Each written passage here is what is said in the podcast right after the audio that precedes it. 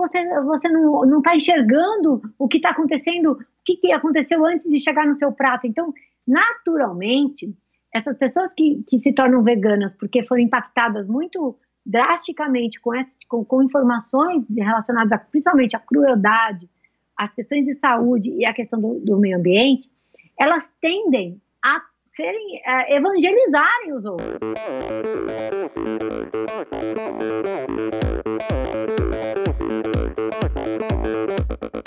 Olá pessoal, aqui é o Bernardinho. Olá amigos, eu sou a Fernanda Maciel. Aqui quem fala é o Tony Canaan. Olá, eu sou Djan Madruga. Eu sou Ana Polegatti.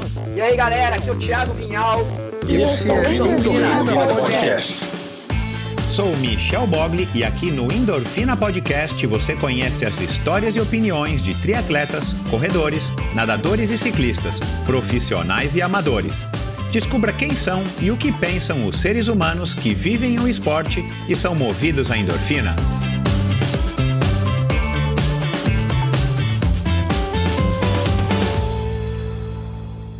Olá, seja bem-vindo a outro episódio do Endorfina Podcast. Esse e todos os episódios do Endorfina são editados pela produtora Pulsante.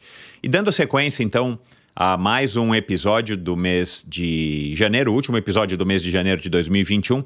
Como eu havia dito para vocês, 2021 é um ano que eu estou me esforçando bastante e promete em termos de convidados, em termos de variedade de conteúdo, em termos de qualidade de informação. E a minha convidada de hoje não, não foge à regra, aliás, muito pelo contrário. E é curioso, né, como as coisas acontecem, é, é de certa forma é, bizarro. Faz mais ou menos um ano eu estava numa reunião, fui me encontrar numa reunião aqui perto eh, de casa para conversar com o Fernando Palhares, que já teve aqui duas vezes, né, para falar do Fodax Man e para falar do Outroot, e era justamente para a gente conversar sobre o Outroot, e o Fernando estava terminando uma reunião onde estavam a, o Eduardo da Mother, é, Suplementos Veganos, uma empresa super legal que eu já estava curtindo e acabei conhecendo, o Edu, que estava aí terminando uma reunião com o Fernando, e, e junto com a Isabelle, da Winuts, a esposa do meu amigo lá de Fortaleza, o Davi Holanda. E eu não tinha noção, né, de que eles estariam lá. Aí fiquei sentado ali na, na mesa, é, esperando eles terminarem a reunião, e aí participei um pouquinho de um bate-papo ali. Foi aí que eu conheci o Eduardo. E, e, fiquei conversando com a Isabelle, né? Ficamos conversando sobre o que, que eles estavam é, fazendo ali e tudo mais, de, de bicicleta, de outro route, claro e, e sendo a, a Isabelle Holanda né, uma das embaixadoras do Outro no Brasil. E aí para mim ficou tudo muito claro. E tinha uma, uma pessoa na, na mesa que eu não lembro agora qual foi o contexto e começou a falar muito eloquentemente sobre assuntos relacionados à nutrição e, a, e ao veganismo e alimentação plant-based. Justamente, é, eu até achei que ela fosse é, uma das pessoas da Mother ali na mesa. E e é curioso, né? Porque ela me chamou a atenção da maneira como ela falava, enfim, com, com bastante é, sabedoria, eloquência. E, e, eu falei, puxa, essa, essa né, moça aí deve ser um, uma das diretoras, ou não sei, na, na hora eu pensei uma das diretoras da Mother, ou se bobear, uma das pessoas que havia criado essa empresa. E aí pronto, né? Eles saíram da mesa, fiquei lá para conversar com o, com o Fernando, e o Fernando me disse quem eram, né? E, e, e aí eu né, falei com a Isabelle, a Isabelle também me contou depois que, que era a Alessandra Luglio, uma nutricionista é, vegana e, e, consultora de várias marcas no, quando o assunto é veganismo e plant-based e tudo mais, e uma diretora aí da, do Departamento de Saúde e Nutrição da Sociedade Vegetariana Brasileira. Aí legal, aquilo ficou na minha cabeça e tal. Passou uns três dias, quatro dias, acabei encontrando minha filha e comentei com a minha filha, que é vegana, minha filha mais velha, que eu tinha conhecido uma nutricionista chamada Alessandra Luglio. E aí pronto, aquele alvoroço e tal, né? Minha filha não acreditou. Nossa, pai, ela é super não sei o que e tal. A gente chamamos, chamamos ela para fazer uma palestra lá na GV e tal sobre plant-based, direito dos animais, né? Cara, acabei que descobri, conheci essa essa mulher super bacana e e que era na verdade e é na verdade um enfim uma, uma referência quando o assunto é plant-based aqui no Brasil já faz muitos anos e aí na hora eu falei puxa então deixa eu pegar o telefone dela e vou convidá-la, né, para bater um papo. Eu adoro esse assunto. Eu acho que falar de nutrição é super legal e todos os episódios de nutrição aqui no Endorfina deram um, um retorno muito bacana. Então eu imagino que você também curta esse assunto, né? Um assunto que a gente não pode deixar de lado. Afinal de contas, nutrição faz parte da nossa vida. E se você faz esporte, se você faz esportes de endurance, mais ainda. E aí acabou que deu certo, né? É, em novembro do ano passado a gente conseguiu acertar nossas agendas e conversamos é, numa conversa muito legal sobre é, ah, diversos, diversos assuntos, é óbvio, né? É, sempre em torno do, do veganismo, matando muitas das minhas curiosidades, que eu creio que sejam também suas curiosidades.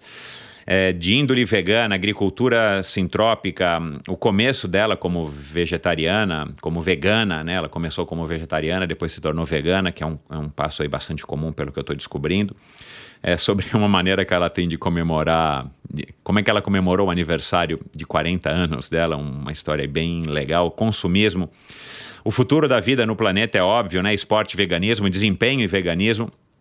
Então, em maneira nenhuma eu tenho a pretensão de que você é, mude de opinião, que você se torne vegano ou vegetariano ouvindo esse episódio. Muito pelo contrário, eu quero simplesmente jogar uma luz num assunto, assunto que eu tenho curiosidade, um assunto que está cada vez mais na moda, um assunto importante, relevante e ninguém mais é, apropriado para falar disso, né, do que a Alessandra Luglio. Então foi uma conversa muito legal e dando sequência, então, como eu falei, a um episódio da semana passada da Bia Neres, que também é uma mulher aí bacanérrima, uma triatleta profissional aí de, de primeira grandeza com opiniões muito legais sobre o Covid, a pandemia, geração de conteúdo, retorno, patrocinadores, profissionalismo, maternidade. É, é, o episódio da semana retrasada com Walter Tucci e o primeiro episódio do ano, do ano com Abílio Diniz, um episódio que está é, batendo recorde, recordes de audiência, não é à toa. Então, muito obrigado a todos vocês pela audiência. Eu quero lembrar aqui, se você é, não está recebendo o newsletter que eu estou mandando já faz uns dois meses, toda sexta-feira, dá uma olhadinha na tua caixa de spam. Ou se você não recebeu mesmo de fato o teu newsletter, dá uma reclamadinha para mim via direct ou via é, e-mail para eu corrigir, porque provavelmente eu digitei o e-mail, o seu e-mail errado, ou enfim, houve algum erro e eu corrigi, eu corrijo isso. Foram duas pessoas já que comentaram comigo que não estavam recebendo. E se você quer receber uma dose extra de endorfina é, de inspiração de endorfina, porque não para o seu final de semana. É um e-mail bem curto que eu estou mandando toda sexta-feira para você, fazendo considerações sobre o episódio da semana, um pouco mais pessoais, um pouco mais aprofundadas e, e dando dicas, enfim, conversando um pouco com vocês de assuntos que eu acho que podem ser interessantes, é, que são interessantes para mim, que eu acho que podem ser interessantes para você. É, se você apoia esse projeto repercutindo, espalhando é, entre o seu grupo de amigos ou espalhando entre as pessoas com as quais você trabalha ou espalhando na tua assessoria, você já me apoia bastante, então eu sou muito grato a você. Essa é a maneira de fazer o Endorfina crescer. Na semana passada, é, aliás, essas três últimas semanas, as, quer dizer, as três primeiras semanas do ano, eu consegui estar em primeiro lugar na categoria de corrida da, da Apple Spotify perdão, da Apple Podcasts, nossa, estou confuso, e, e cheguei a terceiro lugar na semana passada na categoria é, esportes, entre os podcasts da semana mais ouvidos na Apple. Então isso me deixa muito orgulhoso e, claro, é graças a vocês, graças à sua audiência e à sua colaboração em estar me ajudando a levar a palavra do Endorfina cada vez mais longe.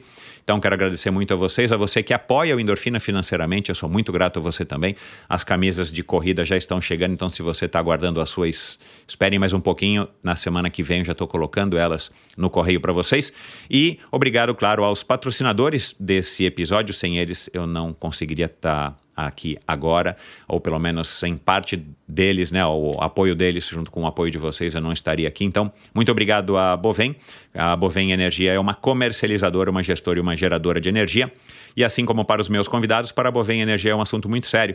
É uma empresa sólida e confiável, com profissionais experientes e treinados para lhe oferecer agilidade no atendimento, robustez e competência na condução dos negócios.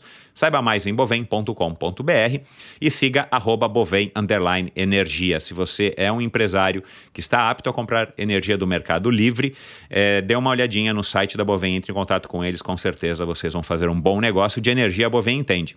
E também é um oferecimento da Supacas, Supacas no Brasil, arroba SupacasBR, é representada pela Ultracicle, empresa dos meus amigos Paulo e Kathleen, lá de Ponta Grossa. é a marca californiana de acessórios de ciclismo de alta performance que está acessível para mim, para você, para todo mundo que curte é, ciclismo, que curte dar uma pedalada com estilo e com produtos de altíssima qualidade. É, não é à toa que eles são patrocinadores da equipe profissional Bora Hansgrohe eles fazem luvas, meias, fitas de guidão, suportes de caramanhola, selins e uma grande variedade de acessórios bem legais. Encontre os produtos da Supacasa à venda no Brasil no site ultracicle.com.br. E você que é ouvinte do Endorfina, aproveite, você tem frete gratuito é, para compras a partir de 100 reais. Basta utilizar a palavra endorfina antes de fazer o checkout no seu da sua compra, né, no site ultracicle.com.br e automaticamente as compras vão chegar aí gratuitamente se você mora no território brasileiro. E como sempre, o Endorfina apoia uma iniciativa muito legal do Mosqueteiros do Esporte, um site de patrocínio coletivo de atletas. Através desse site, você pode incentivar um jovem atleta profissional e ainda receber descontos em diversas lojas e prestadores de serviço. Seja você também a diferença na carreira de um jovem talento. Siga Mosqueteiros do Esporte no Facebook, no Instagram e mosqueteirosdoesporte.com.br, é onde você acessa para conhecer o plantel de belos e jovens talentos que o Marcelo do Mosqueteiros do Esporte está abraçando para tentar alavancar a carreira deles. Então é isso. Obrigado aos patrocinadores, obrigado a você. E vamos então para mais um episódio do Endorfina Podcast. Afinal de contas, quem é que não gosta de uma boa história? Minha convidada de hoje ainda se recorda do dia em que, com apenas três anos de idade, começou a berrar escandalizada ao ver um leitão assado sobre a mesa e com o qual todos ali iriam banquetear. Sem saber, ela já dava sinais de que sua compaixão para com os animais e a natureza viriam a defini-la como ser humano. Viveu os anos seguintes oscilando entre o ativismo vegetarianista e uma alimentação com carnes brancas, até que há seis anos ela tomou a decisão de abandonar de vez o consumo de todos os derivados de animais. Nutricionista graduada pela USP, com 22 anos de experiência na área clínica e esportiva, priorizando a alimentação natural, embaixadora do Brasil na Fundação BCFN Barilla Center for Food and Nutrition, consultora técnica em nutrição, conteúdo e desenvolvimento de produtos na área de alimentos e suplementos alimentares e diretora do Departamento de Saúde e Nutrição da Sociedade Vegetariana Brasileira. Conosco aqui hoje uma verdadeira sumidade quando o assunto é veganismo, a corredora que não apenas é apaixonada pelos animais, mas também fala com eles e uma mulher com visão de futuro, Alessandra Orlandi Lúlio. Seja muito bem-vinda, Alessandra. Ah, obrigada, Michel. Muito prazer estar aqui, a gente bater esse papo. Tenho certeza que vai ser transformador. Toma, para mim, tomara que sim. E eu como eu tava, nisso. E como eu estava falando com você, né? Eu, eu, eu tenho essa curiosidade é, a respeito aí do, do veganismo e de, e de alimentação saudável já faz muitos anos e eu quero também aqui aproveitar e matar um pouco aqui da minha, da minha curiosidade e algumas dúvidas que eu tenho sobre o tema. Mas me diz, como é que tá aí? Como é que foi esse, esse ano de 2020 aí na pandemia para você? Ah, eu, eu vejo, claro, né? A gente é, não pode de forma alguma falar que foi um ano bom por conta de tantos problemas que tanta a humanidade, de uma forma geral, enfrentou o planeta as pessoas né, perderam, pessoas estão, continuam perdendo, infelizmente, porque a pandemia não acabou, né? A gente está aí nessa história. Mas, de modo geral, pensando na minha vida como Alessandra, foi um momento de bastante reflexão para entender algumas condutas, uma forma, mais uma vez, poder refletir sobre meus impactos, a forma de viver, uma vez que até o, o eclodir aí da, da pandemia eu tinha uma vida muito ativa, de muitas viagens, de não ter ficado nenhuma semana inteira em São Paulo, que é a cidade onde eu vivo, ao longo dos últimos três anos, enfim, viajando, transporte aéreo o tempo inteiro, não ficava em casa, falando em todos os eventos, viajando muito, e acho que essa, esse foi o, gran, o grande X da pandemia para mim, que mudou minha rotina drasticamente, eu voltei a ter uma vida mais caseira, aliás, 100% caseira, né? Não fiquei em casa durante todo o tempo. Mudei minha forma de trabalhar é, e, eu, e eu vejo hoje como uma, um recado, né?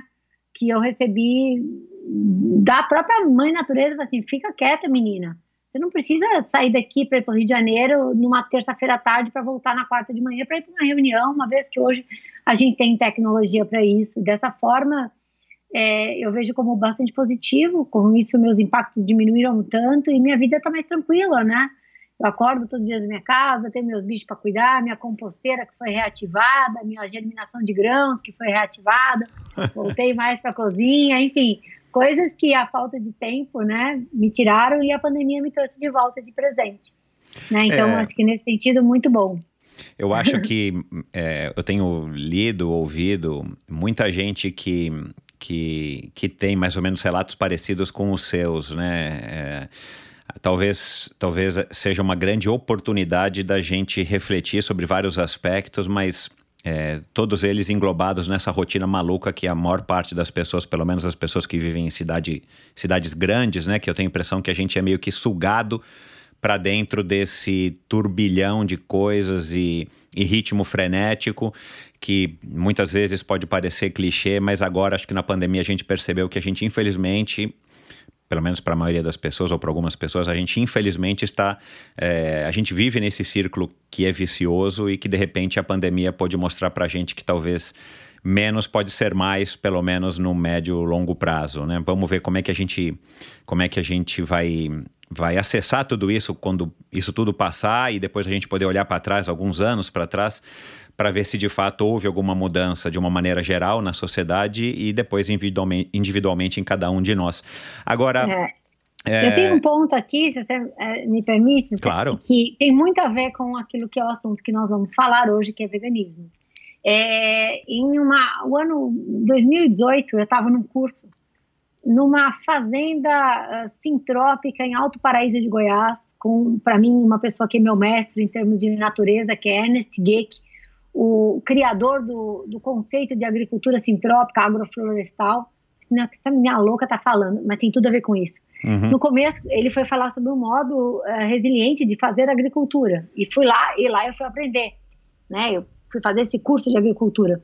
E ele abriu essa grande é, reunião com vários produtores rurais que estavam lá, e eu ali como única nutricionista, mas eu falei, eu quero entender melhor.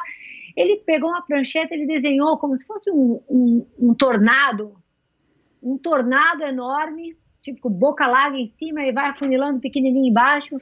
E ele falou assim, fez um pontinho no meio e falou assim, a humanidade está aqui. Você imagina se, se você está no meio de tem um tornado onde você está. E aí tudo começa a girar. Tudo começa a girar. Gira casa, gira pessoas, gira carros, gira árvore, tudo. E você fica dentro desse tornado durante muito tempo. Você começa a entender, você começa a achar que ficar girando e ficar todo descabelado ao vento é é normal. Exato. Porque todo mundo está girando. A árvore gira, o carro gira, a casa gira, a pessoa gira, o amigo gira, você gira também. Tudo é questão é de normal, referência. Né? É normal. Então, assim, o que eu vivia, né, pensando em é, deslocamento, vida louca, de não ter horário, de ter, dar aula todo dia à noite, em cada lugar diferente, acordar de manhã, 5 horas da manhã, estar no aeroporto para ir dormir em Fortaleza, acordei no Rio de Janeiro. Enfim, eu, eu, as pessoas me, que à minha volta viviam dessa forma e eu me coloquei dentro disso e eu vou praticando isso de uma forma em que o meu normal era assim. Só que eu não parava no meio desse tornado para refletir o que realmente, qual, será que realmente era necessário, não teria uma outra forma de fazer? E quais as vantagens ou desvantagens de viver daquela forma. E quando a gente pensa no vórtex, todo mundo girando, todo mundo rodando, e aí de repente você tá lá e você nada um pouquinho contra a corrente, você consegue sair desse vórtice e olha lá de cima, cara, você olha, você vê tudo, você vê, imagina você sair da nuvem, vê o céu azul lá em cima, tem um pouco de sol, tá esquentando, seu cabelo para de voar, você fala assim, nossa, mas é bom aqui, né? é bom aqui. E isso é o veganismo. Uhum. Porque todo mundo tá rodando, todo mundo tá comendo o que todo mundo come, sem refletir, sem avaliar se acostumando com sintomas ruins que é, que são causados pela digestibilidade, pelo excesso de gordura, né, pela energia ruim que vem tudo isso. E é normal ser assim. Quando você se dá a oportunidade de você sair desse senso de normalidade, experimentar ser diferente, você começa a ter sentimentos, sensações e, e vivências muito diferentes daquilo que para você era normal. E eu tenho certeza que você vai gostar muito dessa referência nova. Né? Então, é isso. Vamos sair do vórtice, gente. É, aliás, você me disse, né, na nossa troca de mensagens, que esse seria um, um, tema de um TED, né, que você faria ali. Eu assisti alguns TEDs aqui antes da gente gravar com pessoas assim, que eu acho que são referências em, em veganismo, né? Um, mas eu acho que o que você está falando tem tudo a ver e, e, o que me vem à cabeça, é, principalmente assim, né?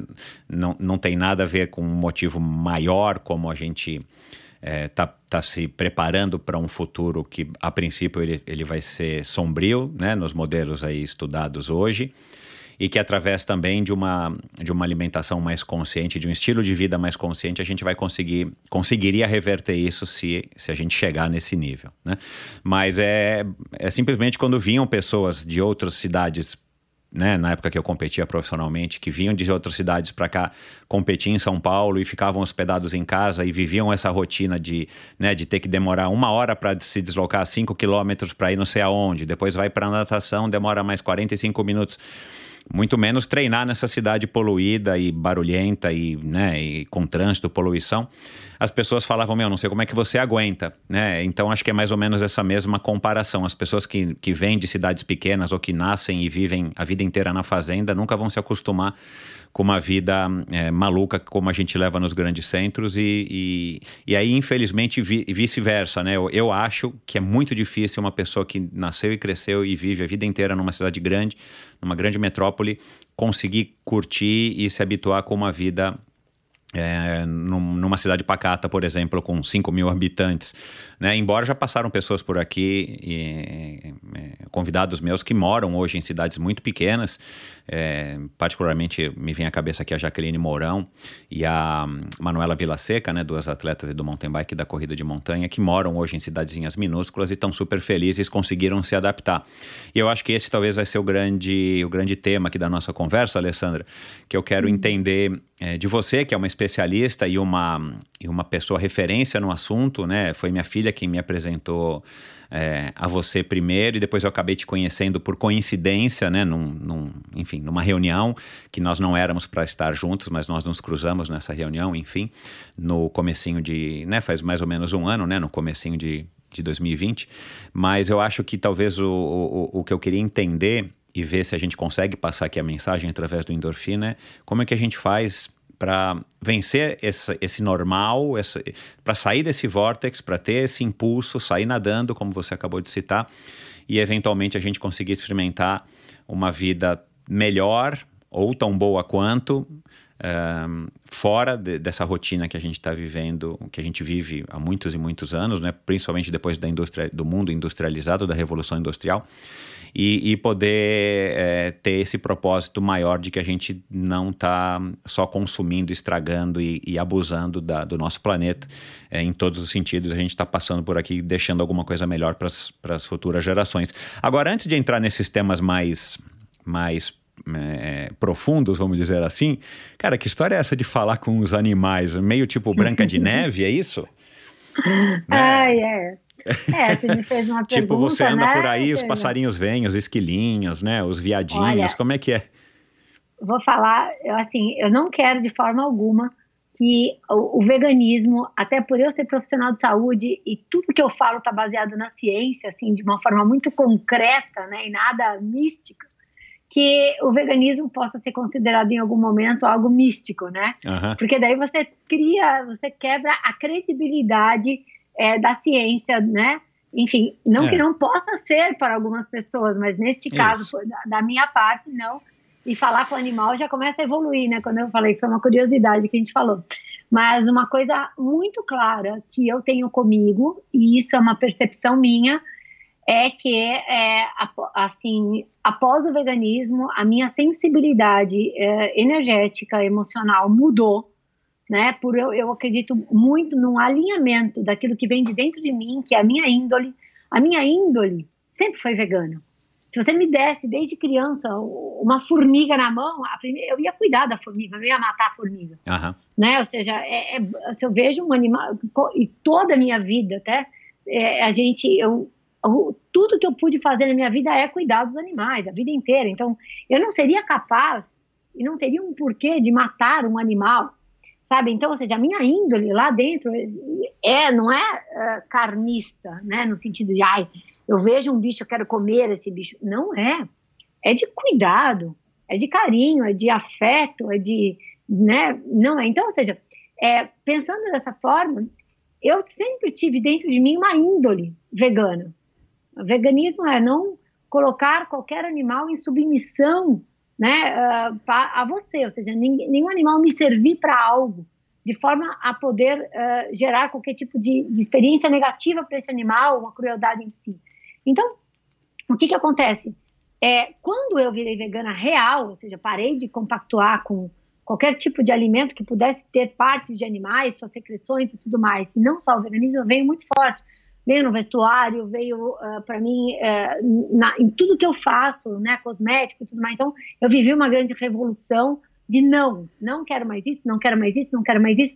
E aí meio que eu acho que houve um alinhamento tão grande entre as, o, o meu intuitivo, que é a minha índole que vem lá de dentro, e as minhas atitudes, que assim, energeticamente eu tenho certeza que minha energia fluiu né? Então, se a gente tem aí, isso é fato, não é misticismo, nós temos camadas energéticas, porque nós somos seres eletromagnéticos, né?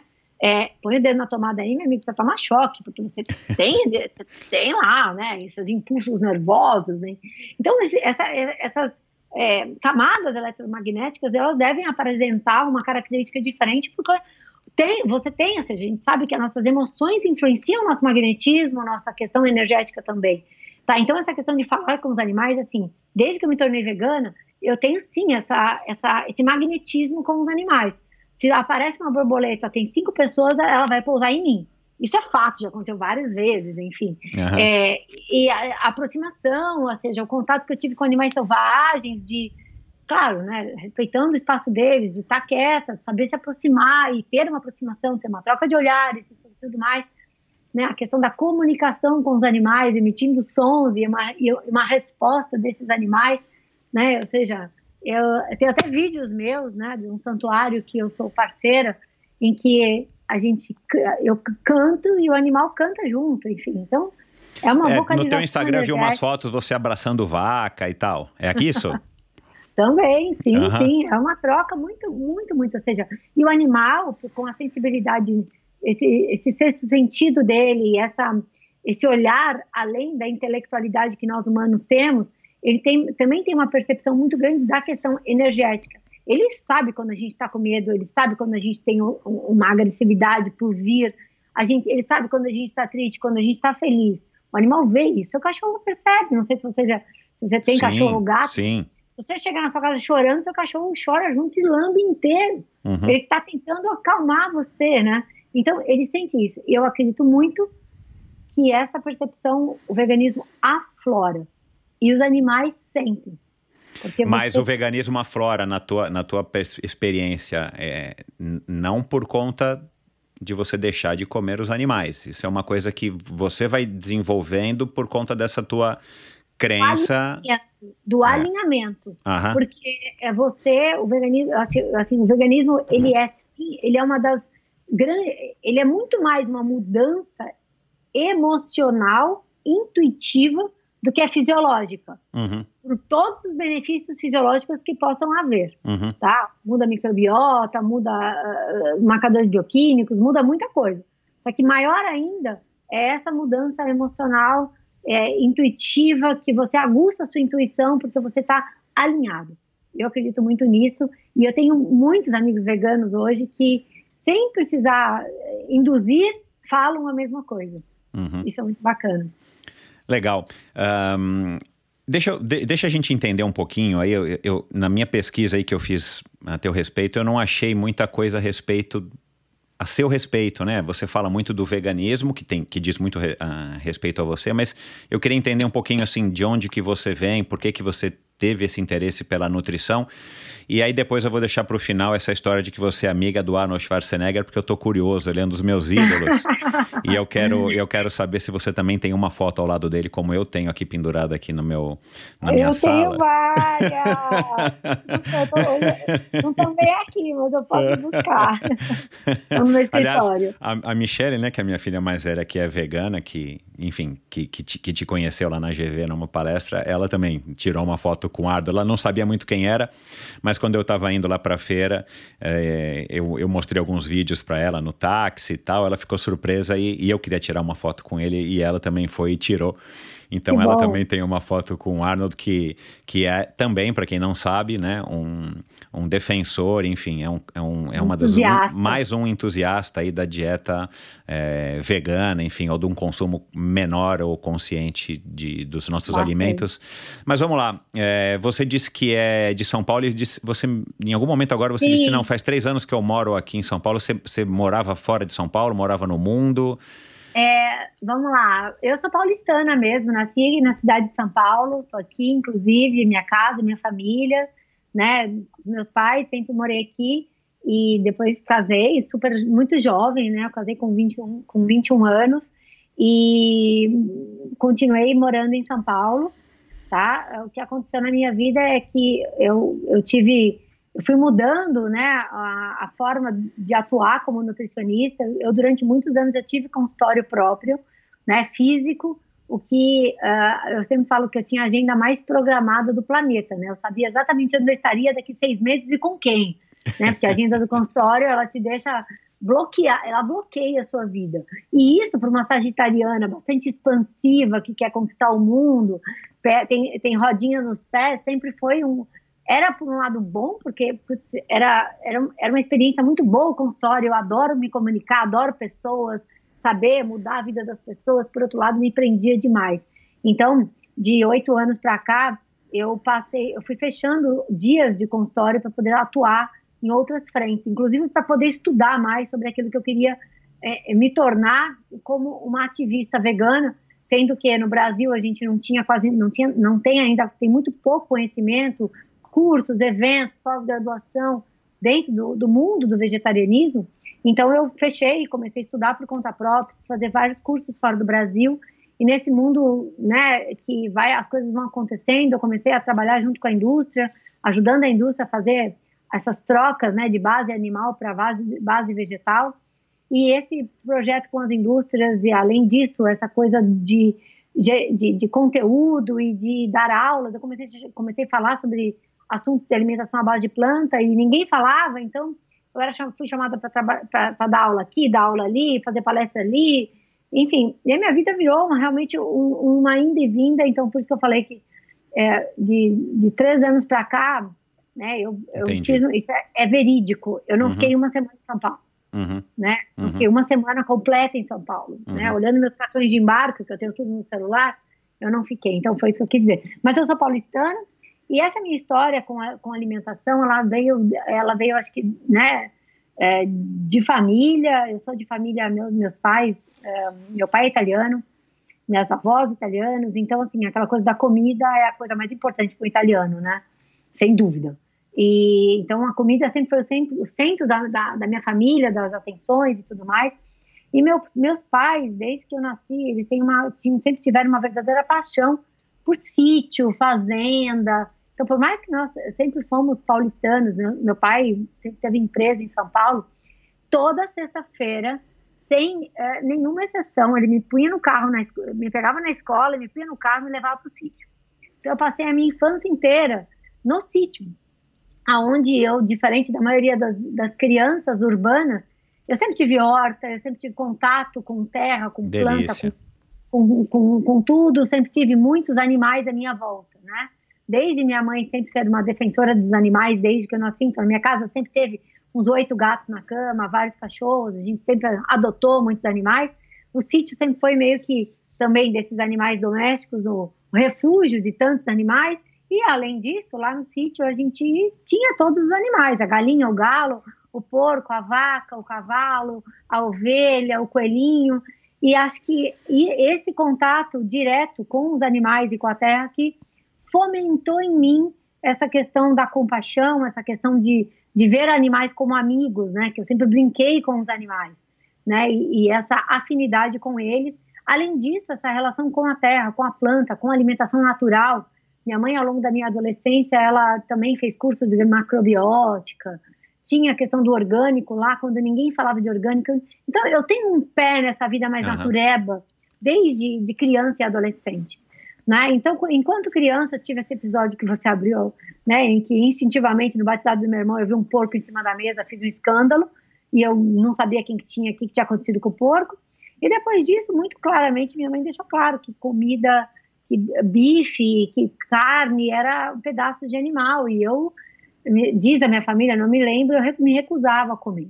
Até que eu me, eu me tornei adolescente, no começo da minha adolescência, comecei a frequentar com a minha mãe essas casas de produtos naturais que abriu em São Paulo. Uhum. E lá eu tinha, na, né, eu lembro que tinha alternativa lá em Moema. Isso. É, é, é a rua Nossa, eu fui muito lá. É. Eu também, então eu vivia lá toda semana. Minha mãe ia comprar arroz integral, seitan, tofu, algas, é, grãos, né? Enfim.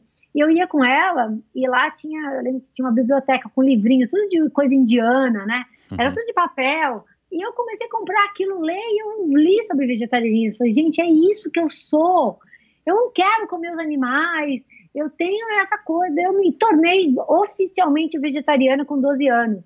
Quando eu falei que eu não queria mais comer, eu era vegetariana, eu comia, não comia carne, né? já não gostava de peixe, não comia, nunca comi peixe, mas eu era ovo-lacto vegetariana, porque eu consumia laticínios, consumia ovos e tudo mais, até porque eu tinha uma percepção minha da fazenda, em que a gente tinha a vaquinha com nome lindo, eh, carinhosa, a galinha que dormia do lado de casa, enfim. E aí eu não entendia a agressividade, crueldade ao consumir esses derivados. E com o tempo eu, fui, eu entrei na faculdade, na USP, com 17 anos, e eu era vegetariana, não tinha nenhum vegetariano. Tinha 40 alunos na minha sala, não tinha nenhum vegetariano, né? E eu sempre fui a, aquela pessoa que na faculdade eu sempre fui muito, muito, muito é, contestadora, né? Me recusando a fazer algumas aulas que envolviam carne, enfim, porque eu não consumiria, não queria colocar a mão. Então, eu, eu tenho um episódio de uns 10 anos atrás, encontrei uma professora minha, que é muito famosa na área da nutrição já hoje, tem bem mais idade do que eu. Ela me viu de longe num evento de nutrição, ela falou: Você, a vegetariana. Tipo, ela lembrou, eu usei, eu pausei na faculdade. Né? Uhum. E falava sobre isso. E não tinha dado nenhum, não tinha conhecimento nenhum. Proteína era carne, leite, ovo. Leite era obrigatório por causa do cálcio. É. Fígado de boi era bom por causa do ferro. Foi isso que eu aprendi há mais de 20, 25 anos atrás, né? Enfim, então eu passei tudo isso. Depois eu fui, uh, me formei, sem saber realmente aquilo que eu queria aprender. Eu fui para a luta, né? Não tinha computador na época, não tinha Google não tinha pós-graduação, ou seja, eu fui para a raça e eu sempre fui muito atleta. Essa coisa de vida saudável era uma coisa que eu fazia aula de natação, eu fazia handball, eu fazia ginástica olímpica. E enquanto eu fiz USP, eu nadava no CPUSP, na piscina de 50 metros, todo dia na hora do almoço. Daí eu corria, subia lá, né? É, fazia, meu, fazia muito esporte. E aí, obviamente, eu caí no mundo da nutrição esportiva, porque meus amigos eram esportistas. E aquela coisa de começo de carreira, eu comecei a atender todos os amigos. E eu não comia nada, eu não comia carne. Só que eu comecei na profissão tendo que colocar carne no, na, na, no cardápio dos meus amigos, dos meus uhum, pacientes. Uhum. É o que tinha que fazer. Eu não tinha segurança para, olha, vem cá, vamos reduzir. Nem se falava sobre isso. Eu era muito insegura como profissional, sabe? Porque eu não tinha base. E mesmo comigo, até que chegou um momento que eu comecei a treinar, eu treinava mais forte mesmo, né? Entrei na musculação, definição muscular, abdômen six-pack, bunda dura, corpo trincado, cai nessa, meu, você vai nessa história. E, meu, eu falei que eu preciso de proteínas. Nessa história toda, eu voltei a comer frango, porque eu não, eu, eu queria bater minhas metas proteicas, eu não conseguia fazer os cálculos a ponto de eu chegar, porque eu tinha uma insegurança enorme. Uhum. Daí eu comi frango desfiado, escondido, assim, nas comidas, para eu bater meta proteica, fiz isso Daí veio um restaurante japonês, muito louca, eu fui comer peixe cru, porque não parecia peixe. Eu fiz essas histórias todas ah, para eu... Eh, a insegurança, a falta de dados e tudo mais, até que as coisas evoluíram, né? Né? Já estamos falando já em década, do final de década 90, ano 2000, 2000, em que, pô, a gente já tem computador, a gente já tem celular, isso, aquilo, já começa a pesquisar, já comecei a estudar comecei a entrar em contato, a vida me trouxe um monte de vegetariano à minha volta, daí começa a debater, conversar. Conheci nutricionista vegetariano, falei, opa! E aí foi, né? Daí comecei a buscar, foi quando eu mesma, logo na sequência disso, parei de novo de comer aquele frango, aquele peixe, né? E continuei ovo lacto vegetariana. E aí eu comecei a entrar em contato com o universo do veganismo. Entrar em contato, que eu digo, ler, conhecer, pesquisar sobre a, as bases, da onde realmente como funciona a indústria do leite, como funciona a indústria dos ovos, que até então eu tinha aquela, aquela imagem lúdica, né, da vaquinha da minha mãe, que dava leitinho pro bezerrinho do lado. Eu falei, preciso quebrar, eu preciso ter coragem, né, de quebrar essa esse muro proposital de, de invisibilidade que eu não queria ter que mexer em coisas que eu amava, como eu era louca do queijo, né? Eu comia queijo em tudo que é refeição. E, e, e, me ajudava também do ponto de vista proteico, né? A bater a tal da meta da proteína, uhum. que hoje eu falo besteira que eu fazia. Mas enfim. E aí foi, foi quando eu. Aí fui. Foi uma introspecção muito grande. Já trabalhando na indústria, já, já, eu já eu trabalhava, eu lancei um. Fui, trabalhava em lançamento de produto, trabalhava como consultora técnica no mundo da nutrição esportiva eu já era bastante reconhecida, dava aula nos congressos nutrição esportiva e tudo mais, mas não falava sobre vegetarianismo, sobre esporte mesmo, uhum. porque eu me especializei em esporte. E eu dava aula sobre whey protein, né, que é a proteína soro do leite.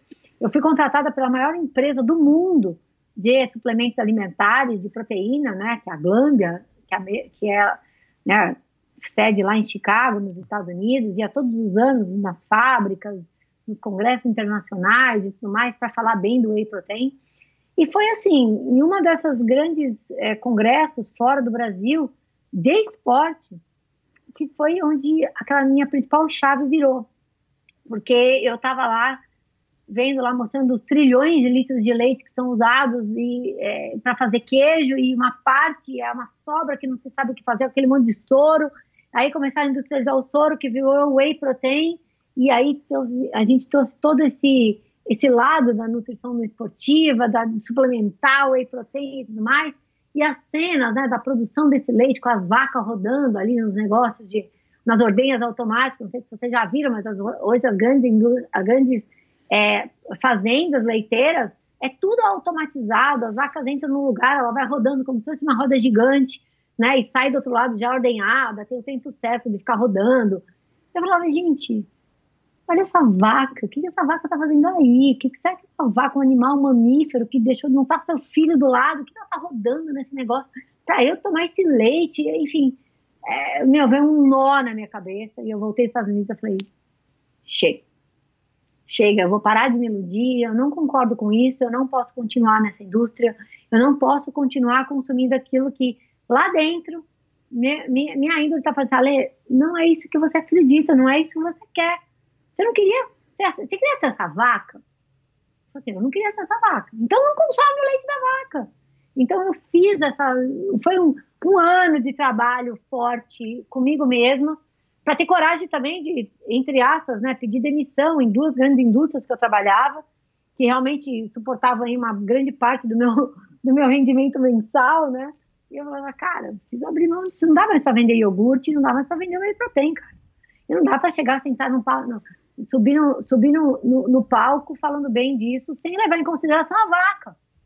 Daí, paralelo a tudo isso, eu fui, né, eu tenho, como eu disse, eu sou, eu sou de, de família italiana, e é a segunda língua da minha casa, minhas filhas estudaram numa escola italiana, minhas filhas, eu tenho uma filha de 19, uma filha de 22 anos, hoje já, né, já estão formadas e tudo, mas eu vivi uma vida italiana em São Paulo durante muitos anos, porque elas estudavam numa escola italiana. Nessa escola só tinha expatriados. E eu tive contato com muitos italianos. E, por sorte, um deles era é, o CEO de uma grande empresa italiana, que, que tem, que é a Varilla, né, que todo mundo conhece pelo macarrão, uhum. e, e, que se tornaram, a gente se tornou muitos, muito amigos, eles vieram para o Brasil várias vezes depois disso, né? E ele falou assim, ali você conhece a fundação da BCFN, que trabalha sobre, que analisa impactos ambientais das nossas escolhas alimentares, tem tudo a ver com você. Ele me convidou para conhecer esse, essa fundação, fui para a Itália, e eu falei, gente, é isso, cara. Não dá mais para comer de olho fechado. Eu não posso ser uma nutricionista que só fala de proteína, carboidrato, gordura. Eu tenho que olhar além disso, porque o mundo está o mundo tá pegando fogo, literalmente, com o aquecimento global por conta das nossas escolhas alimentares e ninguém faz essa correlação. 70 bilhões de animais terrestres são abatidos todos os anos para a gente comer a tal proteína que o animal comeu na uhum. planta. É. Por que, que, eu não vou comer na planta? Então, ou seja, aí essa cascata de conhecimento veio de uma forma em que, aquele ditado que diz, né? É, conhecimento é igual paraquedas, né? Uma vez que abriu, minha amiga, não fecha mais, né? e aí eu virei uma. Isso aí a gente está falando, né? De seis anos atrás, quando eu falei assim: eu vou ter coragem, vou virar essa chave na minha vida. E não somente, né? Eu estava beirando aí meus 40 anos de idade. Eu falei assim: 40 anos é uma idade bem emblemática, né? Que a gente fala, poxa vida. E aí, né? Exato. O que, é. que, que eu vou fazer daqui para frente? Eu falei assim, cara, eu não vou mais ser. Eu já tive sucesso na clínica, minha clínica lotada eu abri mão do sucesso para poder descobrir novos, novos horizontes, outras formas de entendi os impactos. Eu sou muito ambientalista, sempre fui.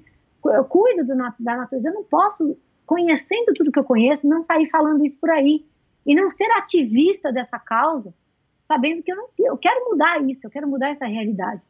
Daí, assim, Michel, só para encurtar, né? Já estou falando demais. Quando eu fiz 40 anos, eu fiz uma festa de aniversário vegano num restaurante de uma amiga minha aqui em São Paulo, vegetariano, que ela fez um cardápio vegano. Eu convidei toda a minha família, todos os meus amigos, todos os meus clientes, inclusive de consultoria, até inclusive tinha gente de grandes empresas ali. E eu fiz uma apresentação, um PPT, uma palestra. que legal, cara. Eu achei que você fosse falar que fez um discurso, não, você fez uma palestra. Dei um projetor, um telão, coloquei no restaurante e falei assim, cara, eu estou mudando a minha vida por conta disso, disso, disso, disso, esse aqui são os dados e tudo mais, tudo mais, tudo mais. E aqui está uma urna, eu estou apoiando a partir de agora a campanha Segunda Sem Carne, me chamaram para ser embaixadora. Se você não quer o presente, todo mundo aqui, ó, deposita aqui, porque com esse dinheiro que eu vou arrecadar, eu vou, vou treinar 150 merendeiras para a gente implementar a campanha Segunda Sem Carne nas escolas da Prefeitura de São Paulo, através do treinamento das merendeiras. E eu avisei naquele momento que eu estava me tornando vegana e que eu iria abrir mão de tudo que fosse de origem animal, inclusive meus contratos. Aí eu, não, não, é, então é isso aí. Depois de segunda-feira a gente conversa. é isso que ia acontecer, mas as minhas razões eram essas, essas, essas, e por isso que a minha vida, a partir daquele momento, seria tolerância zero uh, para as coisas que não estavam alinhadas com os meus propósitos e valores. E assim eu assumi o veganismo popularmente e assim escancarei isso. Foi tipo uma foi tipo uma saída do armário é, nutricio, nutritivo, nutricional, né? Total, Cara, total. que legal isso, meu, que legal. Agora, deixa, deixa eu entender uma coisa aqui, que isso é uma das, das, uma das minhas dúvidas aqui, dos meus questionamentos. Mas você já tinha combinado isso com seu marido e, e com as suas filhas, porque até então elas ainda eram adolescentes é, e provavelmente estavam tava... com vocês. Sim, a gente já tá, eu já estava numa transição. Esse foi a, esse foi a gota, a gota d'água, né? Foi assim, a, a, comunicação oficial de uma coisa que já estava acontecendo há praticamente um ano na minha vida, de repensar coisas, de já ter parado de comer, só que eu não tinha parado uh, escancarado sobre isso. Eu já não estava nem mais tomando whey protein, eu estava tomando proteína de arroz e não estava contando para o meu cliente de whey protein. Uhum. Enfim, já, eu já estava nesse caminho. E para, junto comigo, eu tinha uma filha Nesse ano, a minha filha tinha acabado de fazer 17 anos, estava se formando, né? Aliás, ela tinha acabado de se formar e ela, ela se formou muito jovem, acabou de completar 17 anos e, e ela falou assim, mãe, eu quero ser chefe de cozinha, eu quero trabalhar com, com comida. E ela era super né, avançada já em conhecimento. E aí ela foi, a gente pesquisou e ela foi estudar gastronomia natural vegetariana no, em Nova York, na NDI, que é o Natural, Natural Gourmet Institute, que é a, a principal escola de gastronomia natural do mundo, né? Oh, e legal. ela foi super prodígia lá, eu tive que inclusive ir, assinar mil termos de responsabilidade, cartas de disso aqui, porque ela não podia fazer o curso com 17 anos. Eu falei, não, você vai fazer, porque eu precisava fazer o curso que eu queria fazer. Ela fez, assim, ela tinha acabado de chegar aos Estados Unidos, né, quando eu fiz esse meu aniversário, e ela estava junto comigo já, ela já estava vegana, e a gente já estava nessa de cozinhar, meu marido estava já vegetariano, minha casa é sempre foi vegetariana, né? Mas a história do veganismo, eu falei assim, bom, eu e a Nath, a gente vai virar vegano, tudo bem eu comprar um queijinho para vocês, comprar um queijinho para vocês, continuar tendo ovo da fazenda da minha mãe na geladeira, mas as preparações vão ser todas veganas. Se vocês quiserem colocar o queijo no pão, vocês põem. Então já estava combinado isso dentro de casa, entendeu? Uhum. Então a vida vegana até que depois não fazia mais sentido esse queijo em casa, meu marido virou vegano logo depois também. E é só minha filha mais nova, que ainda não é vegana, que ainda tem aí. Só que aqui em casa a gente não compra, a gente está acordado disso, a gente não compra nada de origem animal, mas quando ela sai, ela come uma pizza de queijo, por exemplo. Uhum. Tá? Então, e tá tudo bem, e todo mundo vivendo muito bem, com muito amor. Legal. Isso, isso, isso é uma pergunta que eu, que eu queria deixar mais para frente, mas já que você tocou, é, pela, tua, pela tua experiência, é, Dá para uma, uma, uma pessoa ser o único vegano, por exemplo, da família? Ou um casal só tem um, um vegano, o outro come carne? Ou uma família como a sua, com, com filhos? Dá para ser. As pessoas conseguem né, é, Olha... se manter nesse hábito sem criar atritos né, familiares, porque o, um, uma, das minhas, uma das minhas percepções, aí você né, fique à vontade para me corrigir, mas uma das minhas percepções é, que tem, tem lado bom e lado tem um lado bom e tem um lado ruim, como a maior parte das coisas ou como tudo, é que essa história do veganismo, ela é, ela acaba sendo uma coisa assim, tipo meio, é, meio radical. Uhum. É, e, e na, minha, na minha percepção, tudo que é radical é polêmico, né? No, no sentido de que é, ou vai ou não vai, ou come ou não come. Né? Eu acho que isso uhum. pode, ser uma, pode ser uma coisa ruim para um debate político, como a gente vê hoje em dia, para uma postura, é, enfim, é, de encarar a vida, para uma questão com relação às drogas, por exemplo, e até para uma questão de relação à alimentação, né? Então, assim, é, eu tenho a impressão que, que é, eu também acordei com a minha filha, né, que é vegana, eu falei, olha, eu quero aprender com você, mas assim, calma, né? Vamos, vamos devagar e eu não quero né, que você me recrimine porque eu comi aqui uma, um queijo, uma manteiga, sei lá.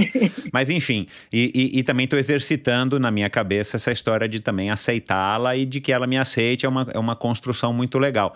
Mas dá para a pessoa ser, é, na tua experiência, as pessoas que optam em ser veganas, é, conseguem se manter veganas mesmo que o resto da família, ou seu parceiro, sua parceira, não sejam? Olha, adoro essa pergunta e, obviamente, não existe uma resposta única para uhum. ela, né? Uhum. Não existe um sim ou não, né? Existem, assim, uma, assim, com a minha experiência, eu tenho, a minha experiência, ela, ela é minha, pessoal, a Lê, que já conviveu, né? Porque, assim, o ambiente da minha família, da minha casa, foi tudo muito bem resolvido, mas da minha família, de, incluindo uhum. meu irmão, incluindo meus pais, a família do meu marido, nada, assim, já não, não tá nada resolvido, enfim, né? Foi fácil dentro de casa. Tá? Inclusive, meu irmão é pecuarista, né? Nossa Enfim, senhora, é, é, é, é, Então, ou seja, aonde entra essa, essa resiliência, né? Essa forma é, pragmática e estratégica da gente trabalhar. Eu tenho experiência da clínica também, e também, aquela clínica que eu digo, porque é muito isso, né? Eu atendo muitas pessoas em transição para o veganismo, pro, e, e, e, obviamente, a principal, quando eu digo queixa ou questão de, de atenção, é a parte social, a parte de relacionamento, tá? Então, assim, se você me perguntou, é possível? A minha resposta é sim, é possível, porque, é, independente do veganismo, toda relação sadia entre pessoas deve ser baseada no respeito.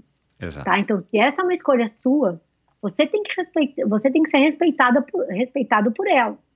Se essa é a escolha da sua filha, você tem que respeitar a sua filha pela escolha dela, tá? Ou seja, então, é, isso é a base do princípio ético é, e, e, amoroso entre as relações. Sem Mas na prática, na, tua, na, na, prática, é. no, no, consultório ali, na, né? Sim. Tudo bem que então, você não pratica prática, mais. Funciona? As pessoas sim, conseguem? Então, muito. O que acontece é o seguinte: uh, eu vejo, como você falou da sua filha adolescente, que normalmente é o que acontece. As pessoas, quando se tornam veganas, elas, assim, a maioria das pessoas tem um clique muito rápido para o veganismo como os adolescentes, como pessoas que, que, que descobrem, assistem. Porque o que acontece? Hoje a gente tem disponível vários documentários que são horrendos, que jogam, escancaram a problemática dos animais, Sim. as questões do meio ambiente e também as questões de saúde humana. Tá? Então, você tem documentários, quando eu digo horrendos, no sentido de, assim, de deixar as pessoas... É de, assim, de propositadamente chocar, é, né? Chocantes. Então, você tem isso. E você tem hoje internet que, se você quiser pesquisar alguma coisa, você joga lá no Google, meu amigo, vem coisas que você fala assim. Então, isso faz com que as pessoas realmente tomem decisão de virar vegano de um dia para o outro. Tá? E, e, assim, elas trazem consigo uma revolta. como as pessoas continuam fazendo isso? Como você, você não está enxergando o que está acontecendo, o que, que aconteceu antes de chegar no seu prato? Então, naturalmente, essas pessoas que, que se tornam veganas porque foram impactadas muito drasticamente com, essa, com, com informações relacionadas a, principalmente à crueldade, às questões de saúde e à questão do, do meio ambiente, elas tendem a serem, a evangelizarem os outros, chegar assim e recriminar o consumo de outros. O que a gente sabe que não dá certo do ponto de vista estratégico como convencimento, porque gera repulsa, é. tá? Então, quando você, a pessoa não, não viu as coisas que você viu, ela não está preparada. Então você vai lá, fica apontando o dedo, pega o grupo de WhatsApp da sua família, começa a mandar os vídeos das vacas penduradas. é muito forte. Quando você contextualiza isso, as pessoas tendem a te chamar de extremista, de radical, de sem noção, de desrespeitosa. Assim, eu desrespeitosa, desrespeitosa é você. Olha o que você está fazendo com a vaca. Então, isso, isso, isso. Porque é a visão. Então, a mim, ao meu ver, isso eu já vivi muito e até é muito engraçado também, olhando de cima, né? Não vivendo a coisa, porque é tenso. É tenso, é. Muitas vezes a gente tem sim é, muitas pessoas que, é, para serem, continuarem com a sua convicção do veganismo, né? Elas têm, elas têm dois caminhos. Ou elas rompem relações, tá? Ou elas uh, sufocam e não se sentem bem na relação. Tá? Então, toda vez que existe esse embate, esse bater de frente, é negativo. Gente, eu sei que existe uma emergência, que os animais estão morrendo, o aquecimento global está acontecendo, a gente nunca perdeu tanta floresta que nem a gente está perdendo, porque está tudo virando pasto, tudo virando soja. Eu sei de tudo isso. Só que a gente tem que respirar fundo e saber ser estratégico. Então, Exato, nesse é. sentido, é. nesse sentido, tá? Uh, quando passa esse fervor inicial e a pessoa começa a conviver e ela consegue colocar as ideias dela de uma forma mais carinhosa, mais é, é, embasada também, em momentos corretos, e, e, se discute abertamente sobre isso. Você com a sua filha, você tem que sentar na mesa assim, vamos lá. Quais são suas razões? Eu entendo isso, isso, isso, isso. Eu tenho aqui, eu tenho alguns apegos ainda. Eu não sei se eu vou virar vegano. Então, ou seja, eu gostaria que você, né, que você entendesse meu lado, assim como eu entendo o seu. A gente vai conviver e eu, eu, eu, eu é, vou me esforçar para comer as suas comidas, ou seja, o que tiver, pô, tem tofu hoje, vamos comer tofu.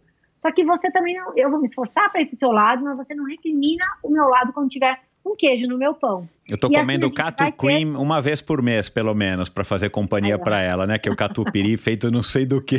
O quê? É, de inhame, castanha. Enfim, então, ou seja, precisa, primeira coisa muito importante, ter um diálogo aberto. Porque uma coisa é um amigo que vai tirar barato da sua cara, que, é. cara, outra coisa é dentro da sua casa.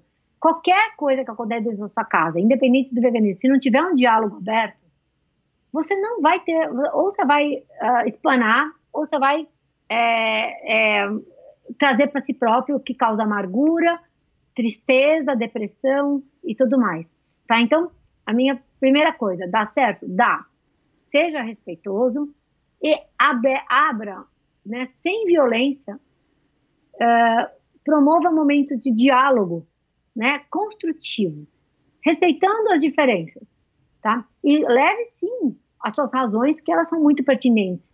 E não tem como, quando você mostra os dados ambientais, as questões da compaixão animal, não, não tem nada que seja é, combatido ou se, que, que seja extremista, porque extremista é realmente quem não olha para isso. Uhum. Em de fatos realísticos uhum. e de problemas que envolvem a humanidade inteira. Uhum. A gente não está que sua filha resolveu salvar o mundo por si só. A gente está falando de um problema que envolve você, eu e todo mundo, que uhum. dividimos a Terra.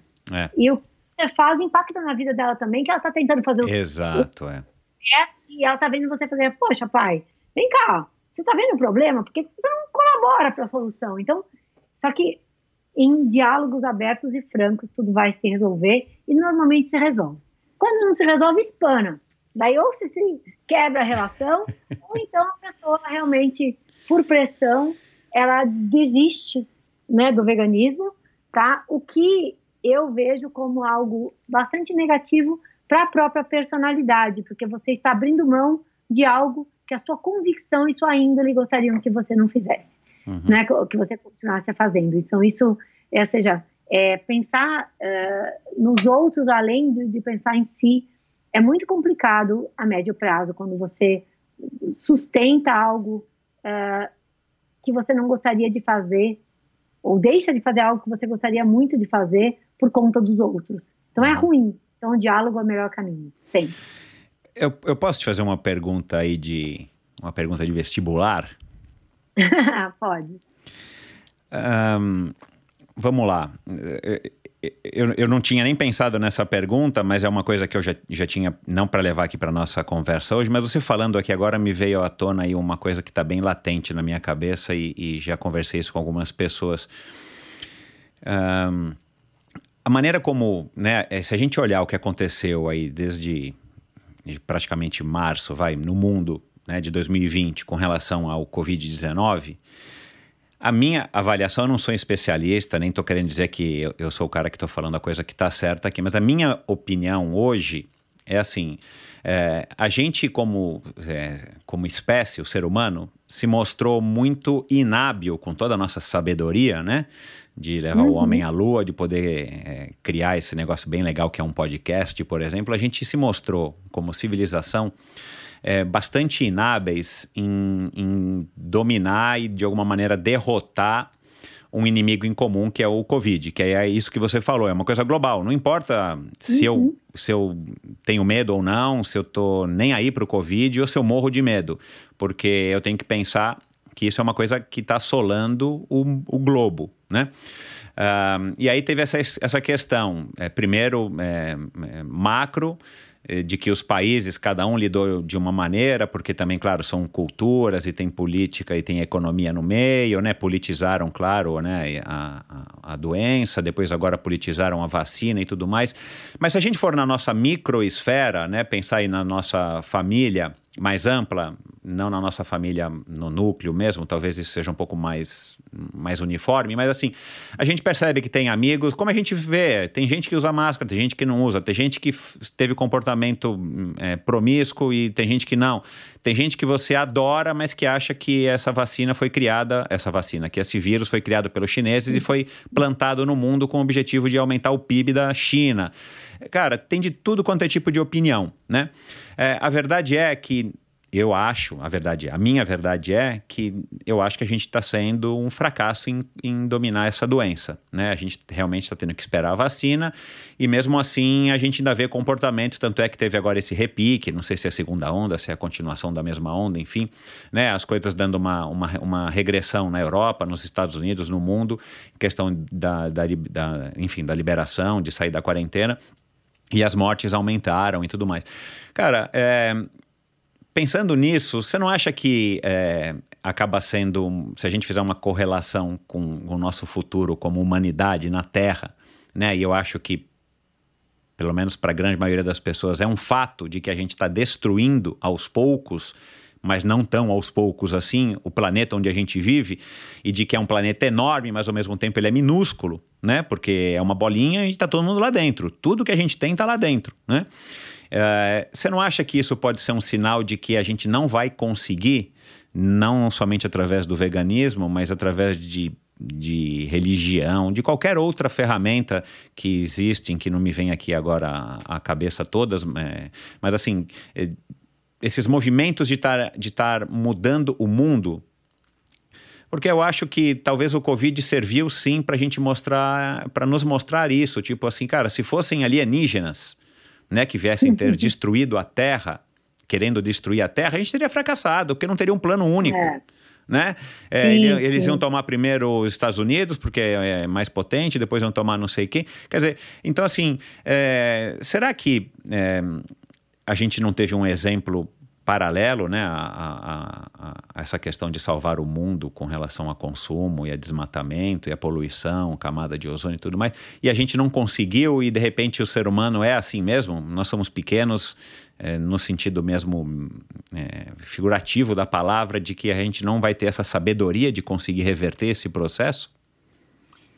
É, a gente, olhando por esse lado, eu também sou bastante pessimista, viu? Porque a gente vê condutas hoje totalmente, assim, prepotentes e muito egoístas, é, ou seja, a gente vê condutas, principalmente, né, de grandes formadores de opinião e pessoas que têm a, na mão a possibilidade de fazer algo é. uh, de forma global, uh, com um olhar para o umbigo e com um olhar bastante cético, né, uh, que não, não baseado na ciência. A, ciência. a ciência deveria ser a unanimidade, ela deveria ser uh, totalmente isenta de qualquer tipo de vínculo uh, de interesses, né, e ela deveria ser a última palavra, a unanimidade, tá?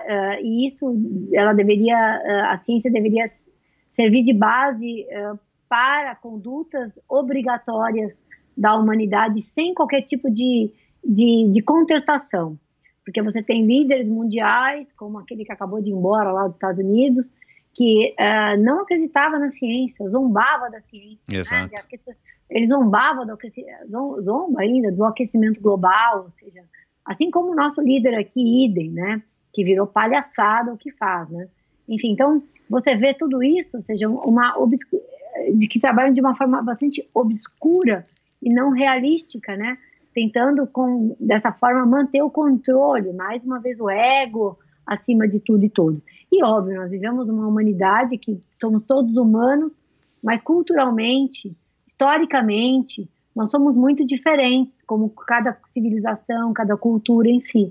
E você criar o, algo e o que poderia unir todos, todos esses povos é a ciência em si. Então, os dados científicos mostram a questão ambiental, e aí, obrigatoriamente, a gente traz regras e diretrizes que devem mudar, obrigatoriamente influenciar mudanças de cultura em todos. Isso a gente não está vendo acontecer, porque você vê aí grandes líderes e você vê assim, que, uh, grupos de pessoas que não, não acreditam e, e, vão contra a ciência. E nesse sentido, eu sou muito, eu sou muito, é, eu sou otimista de um lado e pessimista de outro tá? Por, assim, eu vejo que nós somos muito, muito, somos 7,8 bilhões de pessoas hoje, tá? Por uma projeção de aumento da população para 10 bilhões de pessoas em 2050. 2050 é daqui 30 anos, né? A gente teve aí um movimento global que está acontecendo, que é, os, que é a, né, a Agenda 2030 da ONU, que são os Objetivos de Desenvolvimento Sustentável, são as sete ODS que todos, né, mais de 150 é, é, países assinaram um compromisso de rever né, todas essas questões, e todas elas, de todas elas, 11 das 17 ODS têm relação direta com a alimentação, você vê como a alimentação é tão importante nesse sentido. Tá? Uh, eu vejo, ontem eu participei de um fórum muito grande, do BCFN, inclusive internacional, com pessoas do mundo inteiro, né, falando sobre sustentabilidade e alimentação, e a gente vê, assim, a unanimidade da ciência mostrando que a gente precisa produzir comida de uma forma mais resiliente. Isso é fato.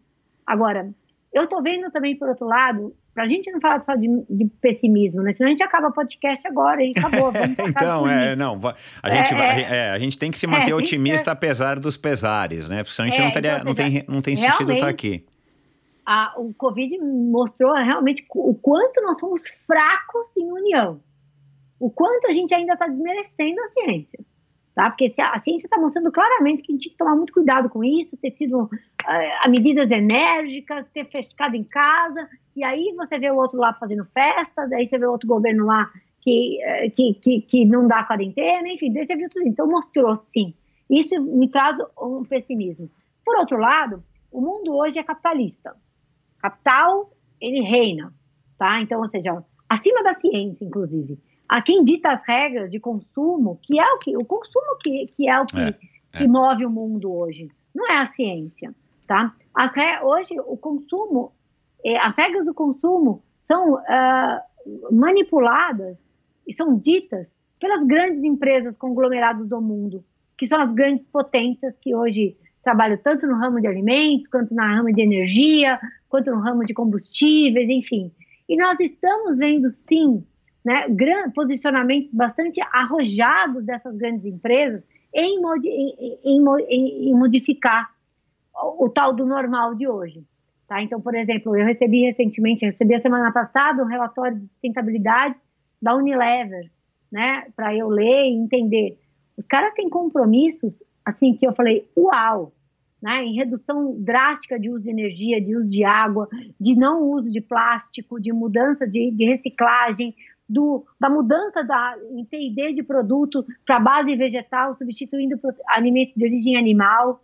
E você Legal. vê, por exemplo, você vê muito, assim, e, é, e são, são medidas bastante arrojadas em se tratando de uma potência presente no mundo inteiro. No mundo inteiro, é. E hoje, né, é, é, representa uma grande parte do, do, do, do, daquilo que o mundo inteiro consome, seja para higiene, para beleza, para lavar sua roupa, para você tomar banho, para você comer, para seu óleo que você vai fritar, tudo isso eles estão envolvidos, eles estão com dados arrojados. Essa, hoje mesmo, recebi um outro relatório, como eu trabalho com sustentabilidade, essas grandes gostam que eu fale sobre eles, né? Então é bom que eles me mandem todos os dados. Viu hoje um dado grande do compromisso de sustentabilidade da Danone é, na, na, na, linha de águas. Porque água, gente, é água garrafa de uso único de plástico. Isso é muito sério. A Danone se comprometeu até 2050 ela cortar, uh, não, desculpa, daqui cinco anos, vai cortar 50% do plástico virgem. 50% uhum. do plástico usado nas garrafas vai ser de plástico pós-consumo. Uhum. E, em 10 anos, 2030, 100% das garrafas vão ser feitas de plástico pós-consumo. Não vai mais usar matéria-prima virgem. Vai ficar só Reciclando. retornando. E para isso, gente, tem um trabalho imenso de, de, de fomentar a rede de reciclagem. Tá? Então, entre, entre outras coisas, então o que, que eu quero dizer com isso? Eu não estou fazendo propaganda aqui de Unilever nem Danone, estou simplesmente mostrando que são grandes potências mundiais, que inclusive, por exemplo, Danone comprou hoje, para quem não sabe, não fala, ah, Danone iogurte, sim, mas hoje é a maior empresa de bebidas e suplementos plant-based no mundo. No mundo. Uau, As maiores marcas legal. de laticínios à base de planta do mundo são da Danone. Tá? Então, eles estão mudando o mindset, eles sabem do problema do lácteo eles sabem da insustentabilidade, da crueldade. Só que assim, eles vão pegar assim, ai, olha, eu sou muito cruel, eu vou fechar a porta e acabou a minha empresa. Não vai. Então, eles Exato. estão é. o, la o outro lado. Então, o que, que eu tenho que fazer? Eu tenho que mudar para base vegetal? Ok. Então, eu vou começar a fazer, vou criar a indústria, vou, vou começar a comprar quem está se destacando no mercado, criar uma ordem. E Isso. aí você tem uma distribuição você tem uma distribuição já de, eh, no mundo inteiro, você tem uma grana de marketing para poder também fomentar conhecimento, que isso é muito importante, deve-se falar sobre isso. Tá? Então, ou seja, se nós vemos as grandes potências investindo né, em um, sustentabilidade, em novo consumo, você tem hoje, por exemplo, uma gigante do mercado de carnes, a maior do mundo, investindo em carne à base de planta. É, eu ia falar tá? então, isso. Uhum. É isso, isso é algo que representa bastante. Representa que. É, porque é o dinheiro que move o mundo. Eu deixei de ser sonhadora a ponto de achar, porque eu trabalho para startups e trabalho para grande empresa. Eu amo startup porque é muito rápido, arrojada, a gente fala, a gente não tem costas quentes, a gente faz tudo que tem que Só que uma gigante, quando ela muda um pouquinho daquilo que ela faz, ela gera um impacto muito grande. Muito grande. É. Tá? E, obviamente, e também é muito grande a manobra para gerar esse impacto, ou seja, tudo é mais difícil, né? Mas onde eu quero chegar com isso, gente? É, a gente viu que a gente não, não é uma, uma unidade toda como humanidade, tá? E tem muita gente jogando contra, tem muita gente aí vivendo numa, eu sempre falo, né, uma esquizofrenia moral. Cara, o cara se, se exime da responsabilidade, não se conecta com o mundo, com o planeta, com as responsabilidades sociais, ambientais que todo indivíduo tem, e aí, meu, vai chegar a hora que chegar as consequências, tudo isso chega para todo mundo, chega para aquele que está fazendo o melhor possível e aquele que não está fazendo nada. Porque uhum. quando se trata de planeta, de meio ambiente, está todo mundo dividindo na mesma casa. É. Né? Se você divide sua casa com sua família, são quatro pessoas, tem um lá que resolve colocar fogo na casa, meu amigo, não adianta você nunca colocar fogo. Quem colocou ferrou com a vida de todo mundo. Uhum. Então, nesse sentido, a gente precisa tentar conhecimento, buscar eh, gerar impacto emocional nas pessoas, né, mudar o mindset da indústria toda. Então, tem caminhos acontecendo. Eu não, eu não acredito, sinceramente, que o mundo inteiro vai virar vegano por índole, né, porque a humanidade é meio complicada, ao meu ver, mas que a gente tem ferramentas para fazer essa mudança acontecer, seja ela é, uh, as pessoas mudarem porque elas querem ou elas podem ser mudadas. Porque o sistema mudou e ela precisa, ela vai ser é, vítima boa desse sistema que mudou. Entendeu? Então, ou seja, se eu troquei a carne da pessoa por uma carne de planta e ela não percebeu, então tudo bem, ela não tem outra escolha, ela foi mudada, mesmo que ela não quisesse mudar. Então, o sistema ele pode vir de cima para baixo. Uhum, ele uhum. pode alterar nesse sentido. Uhum. E eu acredito nisso também. E, e, isso, e, e esses avanços, né, como você está falando aqui, é que, que também a gente tem que olhar que é o lado bom, é o lado otimista do negócio, né? É, uhum. Em termos de história, numa história mais recente da humanidade, pensando em humanidade, o, o, o veganismo hoje está no auge? Ou já, já teve uma época em que o mundo foi mais vegano de uma maneira geral, dá para dizer assim? Estamos na crista da onda na crista agora. Da onda. Nunca, nunca o é, isso é um bom sinal. tão vegano quanto hoje, né? Não somente pelo número de adeptos, uh, mas principalmente por duas coisas. É, pelo número de simpatizantes da causa. Você não é vegano, mas eu acredito que você seja um simpatizante. Você uhum. entenda o porquê e você pode, alguns dias do seu dia a dia, buscar alternativas veganas, uhum. Sua família está ali, porque você entende que com isso você está fazendo alguma coisa de bom. Uhum. Então, o número de, é, não digo, o veganismo em si, ele cresce como o número de adeptos. Mas acho que mais importante do que o, veganismo em si, porque o veganismo, gente, pensa aqui no esporte, no, na, na, escalada do Everest. O veganismo é você chegar lá e colocar a bandeira lá no topo, sentar e falar assim, cheguei. Só que é, é a, a dificuldade, ou então não só a dificuldade, mas é, as mudanças que devem ocorrer, a mudança de, de de, de, de, de ambiente, né? De, do ambiente que eu digo da indústria, dos hábitos, da disponibilidade, da capilaridade de produtos, do, tudo mais. Tudo isso tem que vai vai acontecer na medida em que as pessoas demonstram interesse, tá? Então hoje, é, ou seja, e muitas vezes esse monte de coisa aqui facilita primeiro para que você reduza o consumo de alimento de origem animal, o que já é um alívio para o planeta e também para os animais tá? Então, isso é muito importante. Então, é, a gente tem visto, através da ciência, através de número grande de praticantes, de pessoas falando de veganismo, que a gente deixou de entender o veganismo como algo radical uhum. demais, extremista demais, coisa de gente bicho grilo, que tem dread no cabelo, anda de chinelo de borracha. Não, é, e nada mas... contra essas pessoas, né? Vamos deixar claro aqui, mas são, são, são imagens estereotipadas que a maior parte das pessoas cria Exato. E eu vou falar uma coisa defendendo essas pessoas. Porque os primeiros veganos eram assim por quê? São pessoas que saíram do vórtex.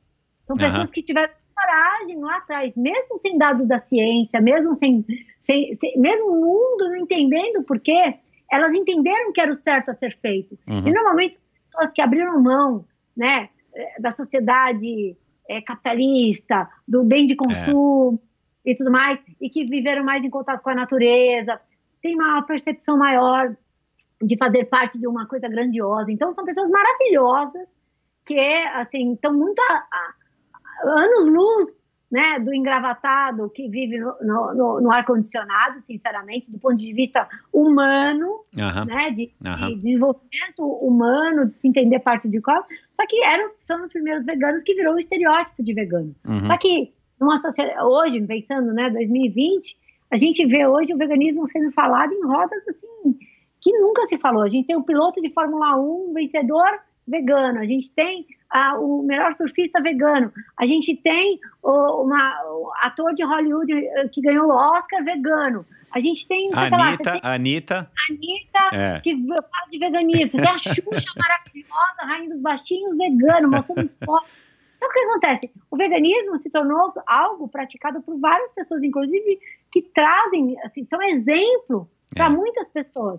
E isso torna mais popular o veganismo e quebra todas essas barreiras, esses é. preconceitos de que seja algo distante da vida normal de todas as pessoas, né? Uhum, então, uhum. Tem, eu descobri aqui no meu prédio onde eu moro, em São Paulo, que a minha vizinha de baixo é vegana, né? A gente estava lá passando com o cachorro na praça, ah, te sigo na rede social, que legal, aqui, ah, também sou vegana. Eu falei, uau, no meu prédio tem uma vegana.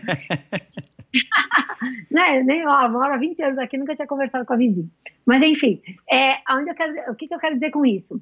A gente tornou normal, e isso tem torna, tornar mais normal, mais acessível, falar sobre veganismo, quebrando o preconceito, faz com que hoje o assunto, tanto que se você procurar no Google, na, na, na Analytics lá do, do Google, o termo veganismo, ele é um dos mais procurados no, no, no 2019, sem, é, foi um, um top 5 de procura.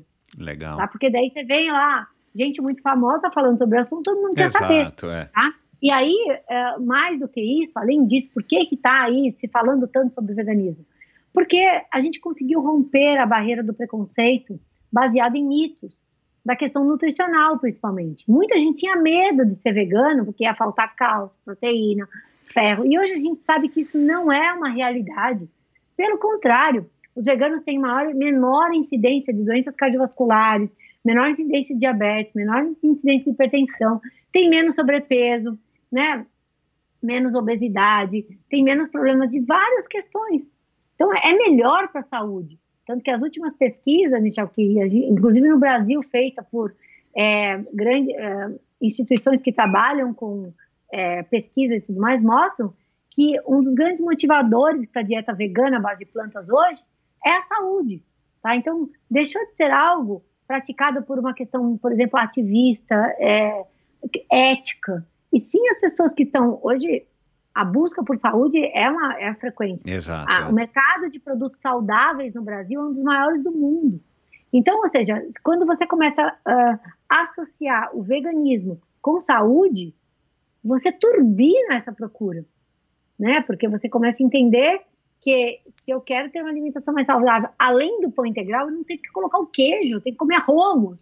Uhum. Tá? Então você começa a ampliar esse conceito e está fazendo com que o veganismo hoje seja falado em tudo que é revista, Teve uma é. matéria enorme, né? Recentemente, no mês de novembro é o mês do veganismo, né? Porque primeiro de novembro é o Dia Mundial do Veganismo. Uhum. Então, várias revistas que não tem nada a ver com veganismo fazendo matérias enormes. Eu dei muita entrevista e tudo mais no mês de novembro, sempre dou, porque as pessoas querem falar sobre esse assunto em lugares que não seriam para o público destinado, né? Uhum. E sim né, é, eu, eu, eu, enxergo que são duas grandes, duas grandes vertentes aí desse, desse apelo, né, do chamariz o lado da saúde, né, que realmente é uma coisa que no mundo, né, uma indústria que movimenta bilhões, inclusive de suplementos, de dietas, de livros, né, né, academias e tudo mais, mas também tem esse lado da, da entre aspas, de estar tá ajudando, ou entre aspas não, né, literalmente é estar ajudando, contribuindo a salvar o planeta né? Uhum. E, e, aí na minha cabeça é, é, é, é, onde eu preciso descobrir aí, e quem sabe você vai me ajudar aqui nesse bate-papo, como é que eu faço? Porque, cara, eu não consumo plástico, cara, eu levo garrafinha para tudo quanto é lugar, não uso canudo, não uso sacola de plástico, né? Cara, e eu tô procurando ter uma vida cada vez mais saudável, já faz muitos anos, mas a cada dia tentando ser mais saudável para que eu viva com qualidade, né? E eu tenho hoje 51 anos. É, mas é, eu acho que a, a, a questão do, do, do estereótipo. Essa história do estereótipo eu, eu, eu, vou dar aqui realmente por vencido, porque realmente são tantas as pessoas que são veganas, né? E a gente pode, você citou alguns, mas eu vou falar do Djokovic aqui para as pessoas que são mais ligadas no endorfina. Tem o Ian Frodeno, que é mega campeão do Ironman do Havaí. Tem é, Patrick Lang. Tem o Patrick Lang, tem, é, pô, tem o Tom, Tom Brady, tem o Lewis Hamilton, como você falou, várias estrelas da NBA. Tem aquele argentino que morou no Brasil, que é o Nimai Delgado, que foi o, o primeiro Sim. cara a sair, né, a ser campeão aí de bodybuilding bodybuilding. É... E ele é vegetariano de nascença, ele não, nunca de comeu carne. Não, eu vi a história dele. Ele morou em Florianópolis, numa comuna. É. Meu, é, aí é daqueles mais hippies, né? Ah, quer dizer, os pais sim, dele, sim. né? Ele não é hippie, enfim. Mas ele também tem, acho que, um site, o Instagram dele, ele tem dietas, livros, eu não Super. sei, enfim. E é um cara que, né, que rompe também com esse estereótipo. Eu não sei, você tem 46 anos, a gente é da mesma idade. Você lembra uma propaganda que tinha no rádio do Esplanada Grill? Aquela churrascaria é. chique que tinha nos jardins, que, que a propaganda era uma, uma, coisa muito barulhenta, assim, de restaurante movimentado, assim, tipo na hora do almoço. E aí acho que entrava um cara é, falando, assim, com uma voz super desanimada e tal, e dizendo que ele era vegetariano. Uhum. É, ou vegetariano, né? Porque acho que vegano, não sei se se falava naquela época. Mas. E aí a propaganda dizia assim: tipo, pô, vai no Esplanada Grill para ganhar energia, alguma coisa assim, né? Então é. Esse estereótipo acho que talvez já esteja mais superado, né? Principalmente para as novas gerações. Mas é, a, a, eu acho que a grande barreira é você conseguir é, se livrar também dessa questão que é que eu quero abordar a partir de agora, é, de tudo bem, a saúde a gente não precisa ficar falando tanto aqui, mas assim já está meio que comprovado, né, ou bastante comprovado. Você é uma prova viva disso. E, e, se a pessoa for procurar na internet, é, várias, você só não pode entrar no site que eu entrei para fazer essa pesquisa que eu achei bizarro, que é o site suinoculturaindustrial.com.br. Sim, mas é um, bom que se entre. E tem um parágrafo escrito assim, em negrito: alimentos de origem animal não são superiores para seres humanos, é, mas parece haver é, per, perdão, alimentos de origem animal são superiores para os seres humanos, mas parece haver um conluio para pagar alimentos de origem animal das dietas das pessoas. A saúde global está em declínio e o veganismo está jogando combustível no fogo. É, a gente ainda encontra alguma coisa, não é tudo que está na internet que é verdade, por isso que, que, eu, que eu te chamei é. aqui e é legal dizer para as pessoas que tem que procurar referências, você e várias outras pessoas, né? É, mas é, a questão da saúde já é um fato, né? A gente consegue ser sim saudável, tão ou até mais saudável, dependendo dos teus hábitos alimentares, é, se alimentando simplesmente com alimentos naturais, né? Isso é um fato. Mas eu acho que também tem muito essa questão ainda, apesar de que tem sessões, por exemplo, no Pão de Açúcar aqui em São Paulo, é, de alimentos só veganos, né? Dos congelados lá de tudo quanto é. Até peixe, vega, peixe vegano tem, cara. Não sei do que, que é, peixe de planta. Eu não tive coragem de experimentar. de ervilha, ainda. de ervilha. Peixe de ervilha, né? Enfim. Mas assim, hoje em dia você tem muito mais facilidade. Tem restaurantes veganos aqui em São Paulo, perto de onde eu moro, tem N restaurantes veganos. E, e muitos restaurantes têm opção vegana, né? Dentro de, de opções não veganas, tem opções veganas e tudo mais. É, os deliveries entregam comida vegana de tudo quanto é sorte e tudo mais. Então, assim, eu acho que, do ponto de vista da saúde, se tiver alguém aqui que não está, é, que, que, que, está nos ouvindo e que tem alguma dúvida, vá pesquisar, procure a Alessandra, procure o seu nutricionista e, e vá atrás de informações. Mas assim, eu acho que essa questão de você conseguir o conforto que a alimentação traz né? Para mim foi muito isso, assim, esse conforto, conforto psicológico, né? Ou esse conforto mesmo de você comer alguma coisa e, e se sentir bem, é, no sentido psicológico, uh, e da praticidade, né? De você ter que mudar uma rotina que está estabelecida, há, né? No meu caso, há 50 anos, né? E muito embora eu coma saudável, coma vegetais, coma de tudo, né? E, e a carne nunca foi um, um, um negócio muito presente na minha alimentação por uma questão nem sei do que, né? Mas eu não sou um cara super carnívoro, mas é, eu acho que a grande obstáculo, e eu queria que você falasse um pouco sobre isso, Alessandro, é exatamente isso. Como é que você larga desses hábitos, que são hábitos, mas que ao mesmo tempo também te trazem esse prazer, né? É aquela sensação de comer uma comida que você gosta, que eventualmente é a base de, né, de é, composta por alimentos é, à base de animais. É, como é que você faz essa migração? Como é que você faz essa substituição?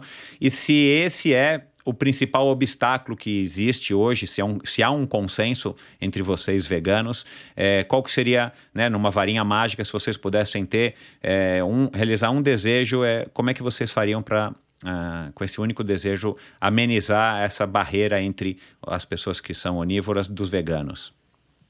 Bom, vamos lá, muitas coisas para dizer aqui. É, primeiramente falando, acho que é como eu começo minhas aulas de nutrição hoje, né? Que eu, eu tenho um, um, trabalho muito forte que eu dou aula, inclusive para a formação de profissionais de saúde, para nutricionistas e, e, e até médicos, né, nos nossos cursos de capacitação e também de pós-graduação em nutrição vegetariana. É, e eu, o meu tema, né, basicamente é isso, é a desconstrução de hábitos alimentares. Né, eu abordo o veganismo nesse, do ponto de vista nutricional e alimentar nesse sentido. Por quê, gente? É, primeira coisa, é, infelizmente, no, o mundo não é vegano. Então, e a, a, os hábitos que a gente tem hoje, a disponibilidade dos, dos alimentos, o cardápio dos restaurantes, o recheio das tortas, dos salgadinhos, tudo é de origem animal. Por que isso, gente? Porque nós fizemos assim. Não existe uma justificativa de necessidade. Existe uma coisa que foi sendo construída baseada na disponibilidade, no sabor, é claro, né? E no hábito. Por exemplo, você tem uma ideia de como a gente é viciado em comer as mesmas coisas? Se você vai em qualquer lugar que você pede uma salada, né? O cara vai te mandar alface, tomate, cenoura ralada. Por que isso? Se a gente tem mais de 50 tipos de variedade de, de folhas, não poderia ser radíquio com uh, almeirão, uma delícia salada de almeirão, por que, que não é? Porque, porque sim, porque a gente criou o hábito de que salada é alface. Então, dentro dessa perspectiva, nós criamos cardápios, estilos de vida, montando o jeito da gente comer, protagonizando o alimento de origem animal. Então, a palavra protagonismo aqui, ela define muito, até para a gente entender a dificuldade que muitas pessoas veem em se tornar vegano. Porque se você vai num restaurante, vou lá, um restaurante convencional, né? Eu vou lá, pego o cardápio na mão para ler, eu tenho, eu tenho entradas, é, ave, peixes, aves, carnes, massas e sobremesas. Então, se eu sou vegano, eu sou obrigada a ir lá, pegar o prato, por exemplo, frango, eu vou lá, eu tenho, porque eu, eu tenho lá um frango, nome ala jardineira, uhum. que vem com legumes, arroz com brócolis e feijão. Mas o nome é frango jardineira. Aí você vai chamar o garçom e fala assim, garçom, por favor, é, você poderia me fazer esse frango a jardineira sem o frango, por favor? É estranho, porque está pedindo o nome, o protagonismo, o que tá, chama atenção, quem merece mais atenção, pensando no cuidado da receita, é o frango, não é o arroz, não é o legume. O legume é no vapor. Ele foi lá, cozinhando no vapor, jogou um sal em cima, acabou, está servindo aquele negócio mole. Porque o protagonismo, do ponto de vista culinário, do ponto de vista de mais atenção, é sempre o alimento de origem animal. Esse é, é a maior pedra do sapato do vegano. Por quê? Porque a nossa gastronomia, a, a, a indulgência, aquilo que nos dá prazer, está sempre eh, priorizando o alimento de origem animal. E aí o que acontece? Quando você vai é, para os lugares que você vai fora da sua casa e tudo mais, o que, que você tem que fazer? Você tem que sempre estar tá adaptando, né? E, se, e acaba tendo que comer muitas vezes uma comida insossa, porque é o mero acompanhamento, tá? Então, uhum. O que, que a gente está vendo acontecer né? Esse é um problema. Tô abrindo, abrindo aqui para você. Então, como que as pessoas vão fazer? Primeiro, entender que existe um protagonismo que foi criado por X razão, que não tem um porquê de acontecer, e que a gente protagoniza tudo. E se a gente não, os chefes de cozinha, as indústrias não priorizam dar sabor, criar, criar, né, indulgência com os vegetais, porque sempre esse, esse é o papel da proteína animal, tá? Então é. esse é um esse é um problema. Então, o misto quente não é o pão que você olha, você olha o queijo derretido, né? Então, e o presunto que dora lá, enfim. Então, primeira coisa, tá? A gente, é, isso é normal, ah, mas eu, eu não queria ter que ficar mudando tudo. É, não é normal, só que você tem que trazer para si próprio essa racionalidade de primeiro entender. Se você quer ser vegano, você tem, uma, você tem algumas razões fortes para isso. Fixe essas razões nas suas atitudes, naquilo que você, na, na sua racionalidade. Você não quer comer a carne, você não quer comer o queijo, você não quer comer o ovo, por quê? Cara, porque eu não quero compactuar com, com o absurdo que estão fazendo com os animais. Eu não quero que minha pegada ambiental, eu não quero ser responsável pelo desmatamento da Amazônia, por destruir o cerrado, por acabar com, a, com a água e pelo aquecimento global que vai matar bilhões de pessoas e vai, vai destruir uh, grande parte daquilo que a gente já construiu como humanidade. Eu não quero fazer parte disso. E terceiro, eu não quero me entupir de gordura saturada e colesterol e eu quero cuidar da minha saúde. E todos esses alimentos, inclusive o queijinho branco, que todo mundo acha que é magro, se você tirar a água dele, 70% dele é gordura, tá? Então, ou seja, a gente sabe, e não precisa falar, tem meta-análises imensas mostrando que o consumo diário de gorduras saturadas no nível da dieta ocidental baseada em proteínas animais vai levar, uma, é a grande causa de doenças cardiovasculares e diabetes por inflamação de membrana celular.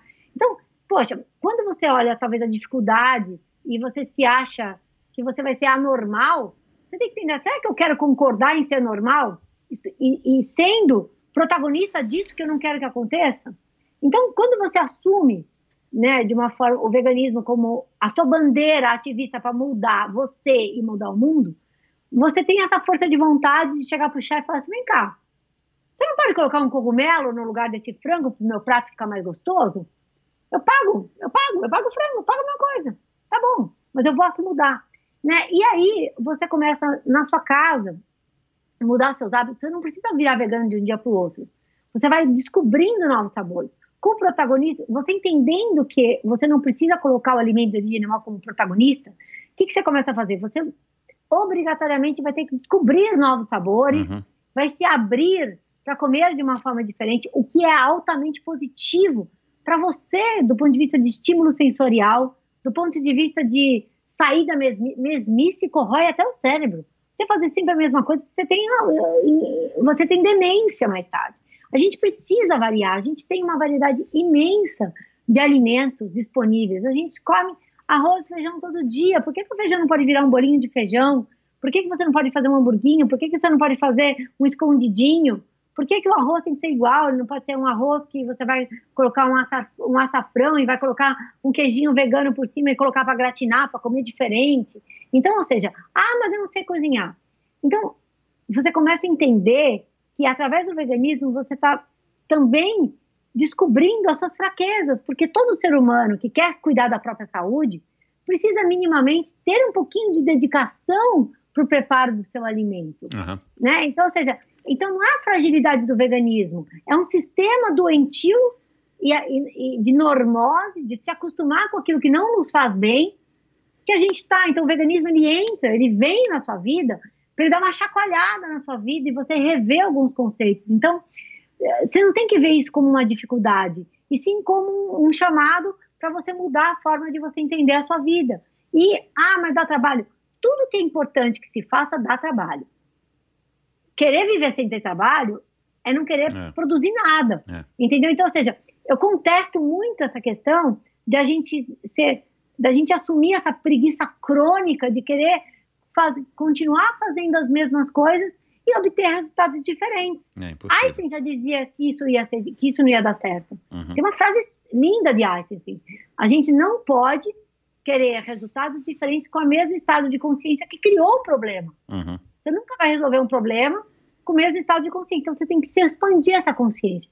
E o veganismo, ele acaba sendo um grande convite para isso. Eu não vou dizer que não seja trabalhoso, né? Mas não é um trabalho a ponto de você ter que parar a sua vida para ser vegano. Aliás, nunca foi né? nunca foi pou, tão pouco trabalhoso como hoje em dia, né? Isso que eu falei. Você vai no mercado, é tem restaurante, Exato. enfim, né? Então, ou seja, primeira coisa, você começa assim. Tem lugares que ainda tem um protagonismo absurdo da proteína animal que realmente você fica mais é, desprovido. Você vai ter que pedir lá. Tem lugares que eu vou comer só arroz com feijão. Isso se feijão não tem bacon. entendeu? Então, ou seja, é, tem lugar. Só que assim, você é protagonista da sua vida, suas escolhas, na maioria das vezes. Não pega uma exceção como algo que é o grande problema. Todo mundo pergunta assim, nossa, mas você vai no casamento da, da sua amiga que não é vegana, o que, é, que, você vai é. comer no casamento da sua amiga? Como que você vai, nossa, como você vai sobreviver no casamento? Gente, mas quem disse que eu, eu preciso, são algumas horas da minha vida, eu janto na minha casa, muito bem jantado, faço minha comida, ou faço um lanche delicioso, vou para a festa de casamento, entendeu? Fico feliz, danço pra caramba, encontro meus amigos, Belisco, sempre tem um amendoinzinho, uma castanha ali para eu comer. Deve ter uma salada, uma folha que eu vou comer. Você não vai passar fome? Não, eu jantei antes.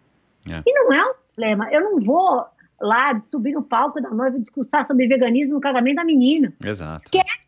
Entendeu? Então, ou seja, eu, no dia a dia, que eu sou protagonista e eu cuido do meu habitat, eu vou tentando melhorar as minhas escolhas, vou fazendo melhores escolhas e vou tirar esse protagonista do alimento de origem animal, descobrindo outras coisas bacanas para colocar no lugar. Entendeu? Que nem você falou que você está comendo um requeijão que é feito de castanha, que aliás é muito gostoso. Tem requeijão de castanha fermentado, gente, que desculpa. Bate mil vezes aquele requeijão convencional que vende no mercado, que tem um monte de espessante, maltodextrina e tudo mais, cheio de gordura saturada que tem aquele gostinho básico de requeijão de castanha muito mais saboroso. Então você começa a descobrir que você hoje existe uma culinária, por exemplo, minha filha é chefe de cozinha. Ela faz exatamente tudo que se faz, né? Todas as receitas tradicionais, até peru de Natal ela faz na versão vegana. Né? Então, ou seja, por que, Legal. por que, que a gente não tem isso? Porque o protagonismo do alimento de origem animal meio que é, mirrou a criatividade dos chefes, das pessoas que cozinham.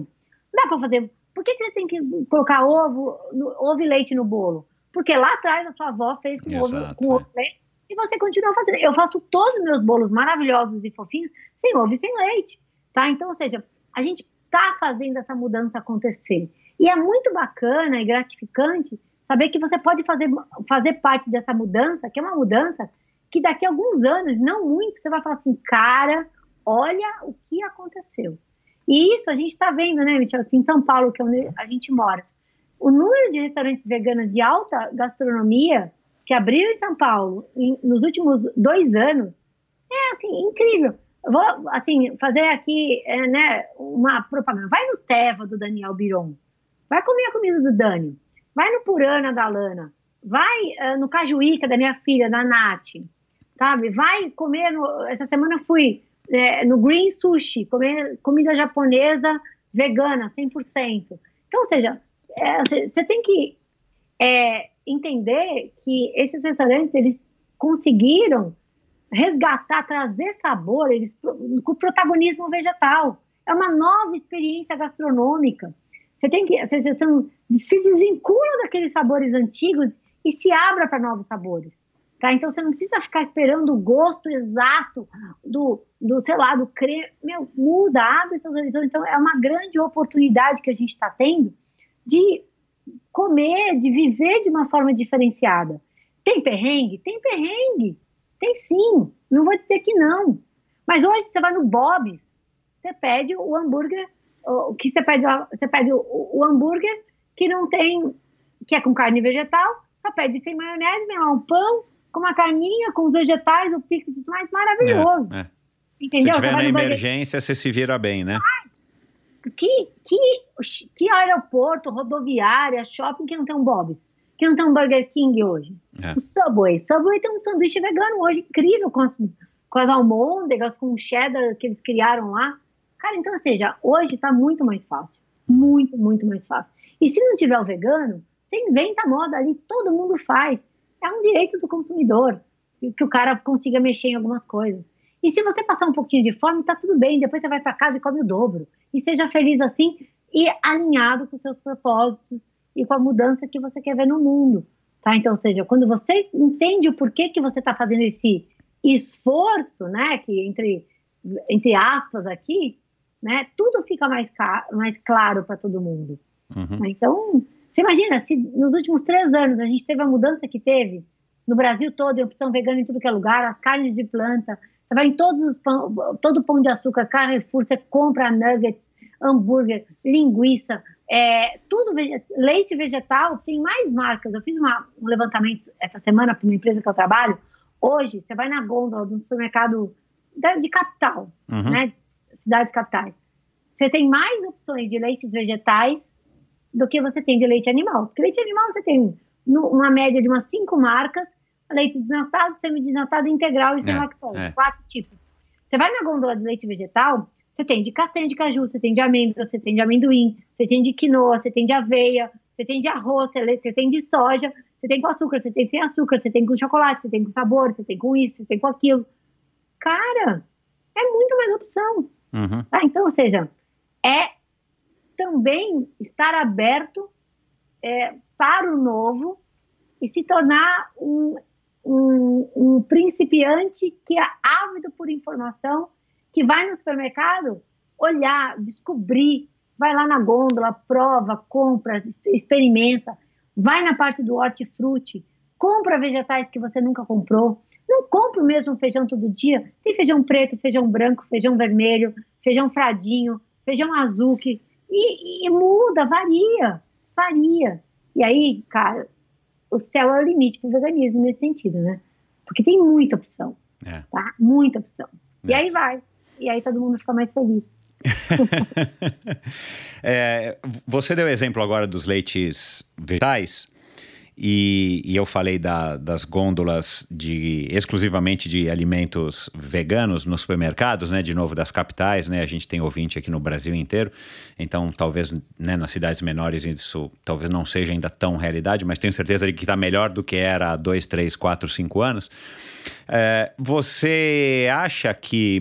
É, a gente não precisa citar marcas aqui, mas você acha que essa, esse, esse, essa vertente de criar alimentos, entre aspas, é, que fingem que são sabor, que fingem que são carnívoros, mas não são. O peixe de ervilha, o hambúrguer de. Hambúrguer de berinjela eu acho uma delícia. Alguns hambúrgueres vegetais que eu comi eu não achei, porque aí você fica com aquilo lá. Não, não é igual o hambúrguer da Vessel, né? Não é igual o hambúrguer do restaurante da hamburgueria XPTO. É, você acha que isso é uma coisa que que mais ajuda ou mais atrapalha pelo fato de você estar tá, é, constantemente tentando. Constantemente não, mas pelo fato de que parece que você quer é, fazer uma coisa que seja igual, comparável, mas o sabor não é o mesmo. Né? E muitas vezes também daí tem outra coisa que eu queria que você desenvolvesse rapidamente também para a gente já encerrando, Alessandra. Nem tudo que é, é, vegano também é saudável, né? A pessoa também precisa olhar né, o que, que ele está consumindo, né? Porque não é, não, é, não é sinônimo, né? Veganismo não é sinônimo de, de uma alimentação saudável, né? Ótimo, que bom que você perguntou sobre isso, que é um dos grandes questionamentos dos últimos tempos, uma vez que o mercado não para de, de trazer inovação Exato. nessa área, né? tanto na área da carne quanto na área dos derivados de leite, que hoje a gente tem uma variedade enorme de leite, de queijo, de requeijão, de né, até ovo. Esse ano a gente tem ovo, substituto de ovo para receita, está lançando omelete vegano, enfim, então a gente tem tudo isso. Primeiramente falando, gente, eu, eu, eu vejo que é, prime, uh, existem várias, como disse, várias motivações para o veganismo, tá? Várias motivações, assim como existem pessoas diferentes que são uh, uh, impactadas com questões do veganismo de forma diferente. Tá? Então, tem pessoas que realmente entram dentro delas e elas fazem qualquer esforço possível para pararem de consumir e elas querem, elas criam uma barreira emocional aos sabores, aquele tipo de alimento, porque aquilo para elas remete aquilo que elas não querem compactuar. Tá? Então, eu, ve, eu, Ale, eu vejo carne com vermelha, com sangue, eu vejo ali, sinceramente, um animal e eu não quero compactuar com isso. Então, eu criei uma repulsa a esse tipo de alimento e eu não tenho a mínima vontade de comer, tá? Porém, uh, existem é, pessoas, aliás, muitas pessoas que eu conheço, e aí eu até vou citar o meu próprio marido, né?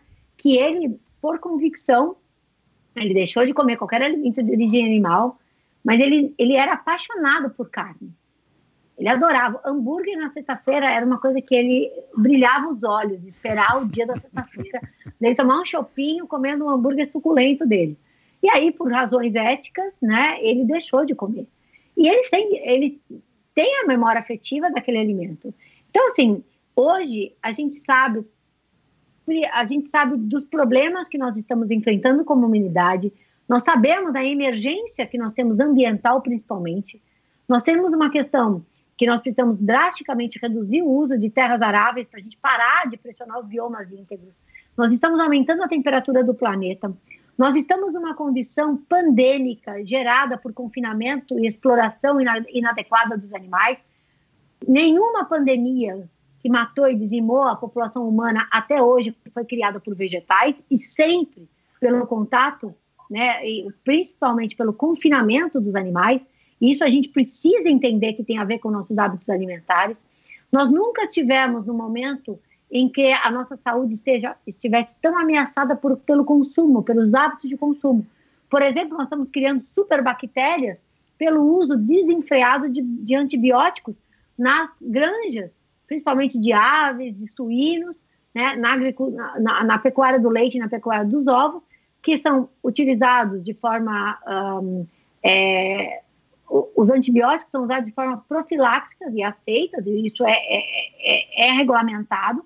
Se coloca antibiótico na água e nos alimentos desses animais para que eles não morram no confinamento. Uhum. E esses antibióticos estão criando superbactérias. Estima-se que em 2050 a maior causa de morte humana vai ser por resistência a antibióticos. Se a gente vai criar bactérias tão resistentes que quando a gente fica doente, a gente não vai conseguir matar essa bactéria, a gente morre por infecção. Por que eu estou trazendo isso, gente? A gente tem motivos muito sérios para a gente reduzir o consumo de alimentos de origem animal.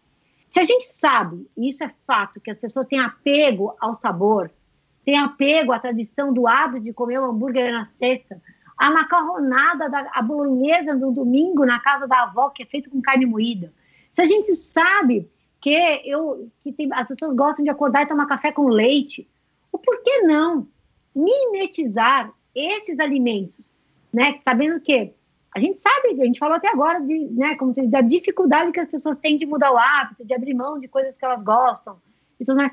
Se eu sei que eu consigo manter o meu hábito, os meus prazeres, só que de uma forma menos impactante, mais ética e até mais saudável, por que não? Por que, que eu vou ficar com esse preciosismo de que eu preciso para poder exercer o meu ativismo no sentido animal, ambiental e de saúde? eu tenho que abrir mão do meu paladar. Isso não é necessário, porque hoje a tecnologia está aí para isso. Hoje a gente consegue, eu trabalho em alguns projetos, eu trabalho em projetos de, de derivados de leite, eu trabalho em projetos de carnes vegetais e eu trabalho em projetos de ovos vegetais. Tá? Então, o grande, a grande questão é isso, que são, por exemplo, a carne, que está muito famosa, né, os hambúrgueres, é, o frango agora, o peixe, como você disse, a linguiça. A gente trabalha, mais, trabalha fortemente para a gente mimetizar o sabor, a textura. Eu quero, eu quero que a carne tenha a suculência da carne do, uh, do animal, o sabor na hora que cai na grelha, que sobe aquele cheiro na sua casa. Eu quero isso. Porque eu quero fazer com que as pessoas que não estão afim também de abrir mão, elas, oh, pô, mas isso aqui eu mudo. Sabendo que é melhor para o meio ambiente, sabendo que é melhor que não tem bicho, pô, é o mesmo gosto, não preciso fazer esforço nenhum, uhum, vambora. Uhum. Entendeu? Então, ou seja, você fazer uma, uma pessoa né, que ama tomar café com leite no café da manhã, fala assim, olha, você tem que parar de tomar leite, você vai tomar o quê? Café puro? Não, mas eu adoro café com leite. Não, tá aqui, ó, tem um leite de coco, tem um leite de castanha de caju, tem um leite de aveia, que tem um aromazinho lá, que é igualzinho leite, mesma textura. Por que não? Tá? Então, eu sou muito a favor, porque eu, eu sei a dificuldade que as pessoas têm é, de mudar de hábito. E eu também sei do descomprometimento que as pessoas têm, como você disse na questão do Covid lá atrás, tá? em fazer alguma coisa em prol do bem geral, né, de tudo. Eu pensar pensar no, pessoas... no, na comunidade, né? Exato, as pessoas querem fazer delas e pronto. Então você tem pessoas que não querem abrir mão de hábitos, você tem pessoas que não querem, é, não estão nem aí, sinceramente, que eu acho que é muito egoísmo, mas tudo bem, tá? É, eu sei que existem pessoas que é, querem fazer transição aos poucos e tá tudo bem, que elas querem testar esse novo mundo e para isso elas começam a fazer abrir, elas têm um pensamento de hábito em cima daquilo, então elas começam, eu quero reduzir meu consumo, mas então eu vou trocar a carne animal pela carne vegetal, vou trocar o leite, tudo bem. Então, ou seja, esses tipos, esse tipo de alimento serve para ajudar as pessoas a reduzirem seus impactos e também ajudar as pessoas a fazerem a transição de uma forma mais confortável, tá? Tem gente que come esses alimentos que, ou bebe que nunca vai virar, vão virar veganos. E tá tudo bem também, mas elas estão reduzindo os impactos dela através do consumo desses alimentos. E tem pessoas que sim, quantas e quantas pessoas, né, que começam numa campanha segunda sem carne, depois começam a trocar o leite e depois dizer que lá daqui a pouco virou vegano. Então tá bom, ou seja, é um passaporte para uh, o consumo consciente. E aí vem na, o final da resposta naquilo que você me perguntou. Nem toda comida vegana e nem todo vegano é saudável.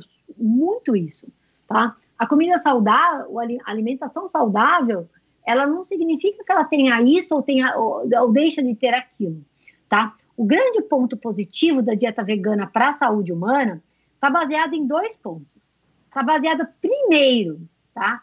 no aumento do consumo de vegetais íntegros tá? Então você vai quando você prioriza, você tira o protagonismo da carne e você automaticamente para preencher suas refeições, você passa a comer mais frutas, verduras, legumes, cereais, leguminosas, sementes, castanhas, cogumelos e tenta num padrão mais saudável uh, comer esses alimentos minimamente processados, né? Tipo comida de feira, né? Comida mais natural.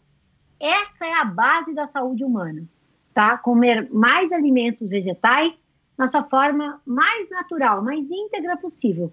Os, os grãos integrais, frutas, verduras e legumes uma parte crua, isso é a base da alimentação saudável, seja ela vegana, seja ela onívora, tá? Com prioridade, grande parte das calorias diárias provenientes desses alimentos íntegros vegetais. Aí, gente, é show de bola para a saúde.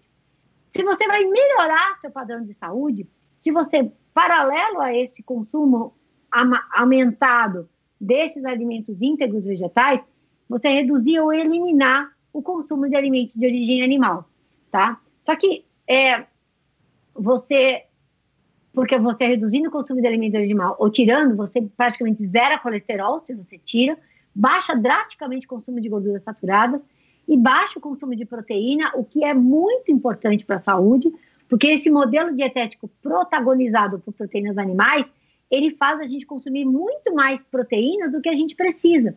E o excesso de proteína é fator acidificante inflamatório, uhum. que gera né, problemas, desencadeia problemas sistêmicos aí.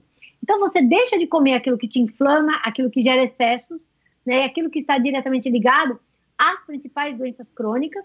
44% das mortes no Brasil hoje humana são por doenças cardiovasculares.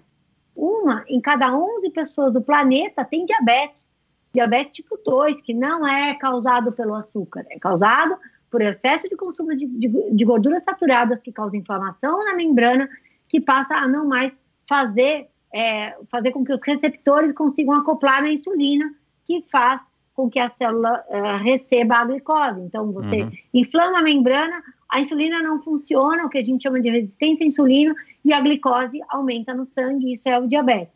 Isso é causado por excesso de consumo de gordura e não de açúcares. Tá? Então, se você sabe que uh, retirando a gordura saturada drasticamente da sua dieta, diminuindo o teor de proteína, e além disso, gente, a gente precisa parar com essa com essa, com essa é, Alice no, no País das Maravilhas e achar que a carninha, o leitinho, o ovinho de hoje é o mesmo do, do, que consumiam nossos antepassados, inclusive nossos avós. Depois da Revolução Industrial, a gente como passou a industrializar a pecuária. E a pecuária industrial, ela hoje processa tudo. Então, os animais são confinados, eles não comem mais o que naturalmente comiam, esses animais são alimentados com soja e milho transgênico, basicamente, tá? recebem medicamentos antibióticos, vitaminas e minerais sintéticos para que eles possam crescer abruptamente, muito mais do que naturalmente eles cresceriam, são tratados com antibióticos para manter a vida, tá? Então, ou seja, vivem em ambiente estressante, não natural, e, e eles carregam, junto com, com si próprio, todo o agrotóxico utilizado na, na cadeia, por exemplo, você tem uh, as rações feitas basicamente de grãos transgênicos. Tá? Esses grãos transgênicos recebem cargas mais altas de agrotóxicos. Todo, principalmente o glifosato, que é o principal agrotóxico utilizado na, na, na, na, monocultura da soja e milho, né, entre outros, além dos agentes de desinfecção que são utilizados para limpar as baias, é. que os animais lambem, entram em contato, medicamentos utilizados, tudo isso, gente, tem lipoafinidade. O que, que é isso? São considerados né, poluentes persistentes, que têm a capacidade de se acumular em tecidos. Então, a carne, o leite né, e as secreções desses animais vêm carregada de todos esses desses sintéticos que os animais entram em contato e se alimentam deles. Tá? Então, hoje tem estudos enormes, inclusive meta-análise comprovando que o maior contato com os principais poluentes né, da alimentação humana hoje vem através dos alimentos de origem animal. E o peixe é o principal deles. É. Porque o peixe vive na água. Uhum. A água é o solvente universal. Vem junto também todos os metais pesados que vêm da mineração, que vêm da agricultura, vem juntos os microplásticos, o bisfenol A, que o plástico tem quase mais uh, o oceano tem mais plástico do que do que peixe quase hoje, enfim. Então a gente está numa condição que a gente tem que parar com essa história da ilusão da, da, da, da, carne ser comida de verdade, natural. Você vem com toda essa carga de sintéticos. Você vem de um animal que não comeu naturalmente aquilo que ele comeria. Com teores de gordura saturadas, inclusive hoje, a gente tem altas taxas de gordura trans no frango, por exemplo. Por quê?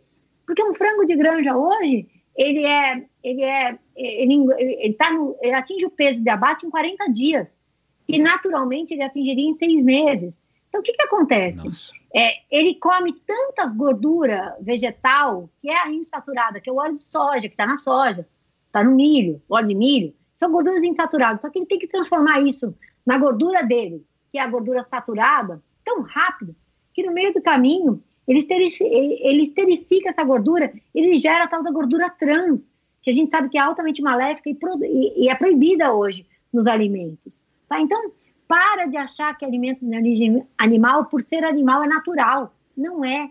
Era na época do nosso bisavô, mas não é mais. Então, hoje, quando a gente vai justificar, por exemplo, não mete o pau, ai, porque eu vou comer carne de planta que tem proteína vegetal extrusada, tem amido modificado. Amido modificado nada mais é do que um amido que passou por mudança de temperatura, tá? Então, ou seja, não é modificado geneticamente. Ah, porque tem aroma.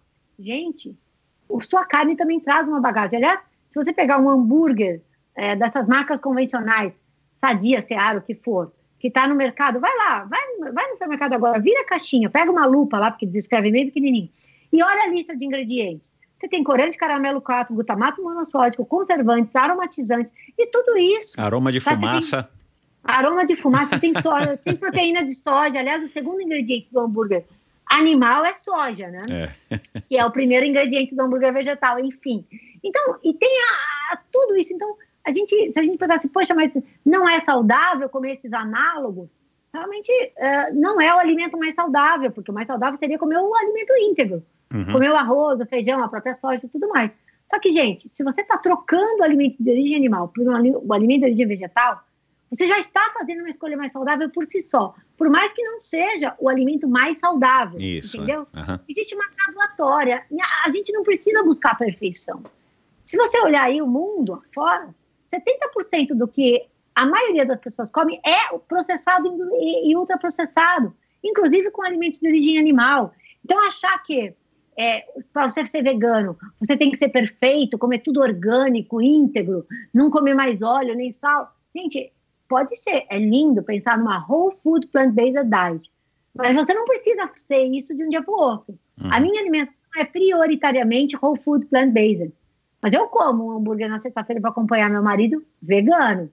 Eu ponho, eu tomo um leite vegetal, que no meu caso eu só uso de castanha de caju, que é castanha água e é orgânico. É um alimento íntegro. Então, ou seja, você pode, dentre as opções de alimentos vegetais, né, que substituem os animais, escolher o que você porque tem diferenças entre marcas, tem diferença entre produtos. Tem leite vegetal que tem 20 ingredientes e tem leite que tem dois. Uhum, então, se você está uhum. preocupado com saúde, você pode escolher também, você tem opção já.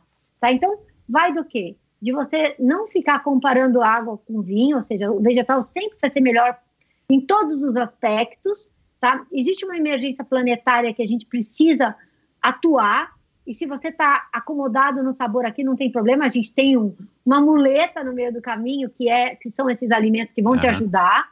Você tem que saber que para você ser saudável, independente de você ser vegano ou onívoro, você tem que priorizar a sua alimentação em alimentos íntegros de origem vegetal, tá? E isso vai ter que compor grande parte da sua alimentação, que o que impacta a sua alimentação é o que você faz de vez em sempre, não de vez em quando, e de vez em quando querendo comer lá um queijo vegetal gorduroso, o hambúrguer cheio de gordura, não tem problema, porque você faria isso também se você fosse onívoro, tá? Então, não é achar que você virou vegano vai virar santo, uhum. tá? Então, uhum. é, é, meio que des, é, se desvincular da necessidade da perfeição também, mas, obviamente, comer com responsabilidade. Se você quer cuidar da sua saúde, sendo vegano, você tem que comer alimento mais natural. Ponto. E sendo onívoro também, então não muda muito. Uhum. Eu assisti uma palestra do, de um cara, não sei se você conhece, chamado Ed Winters. É um, acho que é um inglês, né? Que ele é vegano, enfim, faz palestras e tal. Assisti um TED dele hoje de manhã. E ele falou uma coisa que eu achei que, enfim, para mim fez sentido, que é, é, acima de tudo uma decisão moral, né? Uma decisão pessoal, mas uma decisão moral que a pessoa tem que ter ao se tornar é, vegano. E eu vou colocar no post do episódio de hoje no meu site, no endorfinabr.com, para quem quiser assistir, quem entende inglês, eu não sei se tem com legenda. Mas ele aí ele vai desconstruindo vários argumentos que, que normalmente é. você lê contra o veganismo, né? E ele vai colocando essas questões mais morais mesmo. E depois, no final, ele também fala da questão da saúde, né? Mas é, só para terminar aqui a nossa conversa. Um, voltando aí à questão da, da saúde e do, e do esporte, do, do, do, desempenho. Né? A gente já citou aqui alguns atletas que têm desempenho acima do, da média e, e inquestionáveis é, e que se declaram e que são vegetarianos.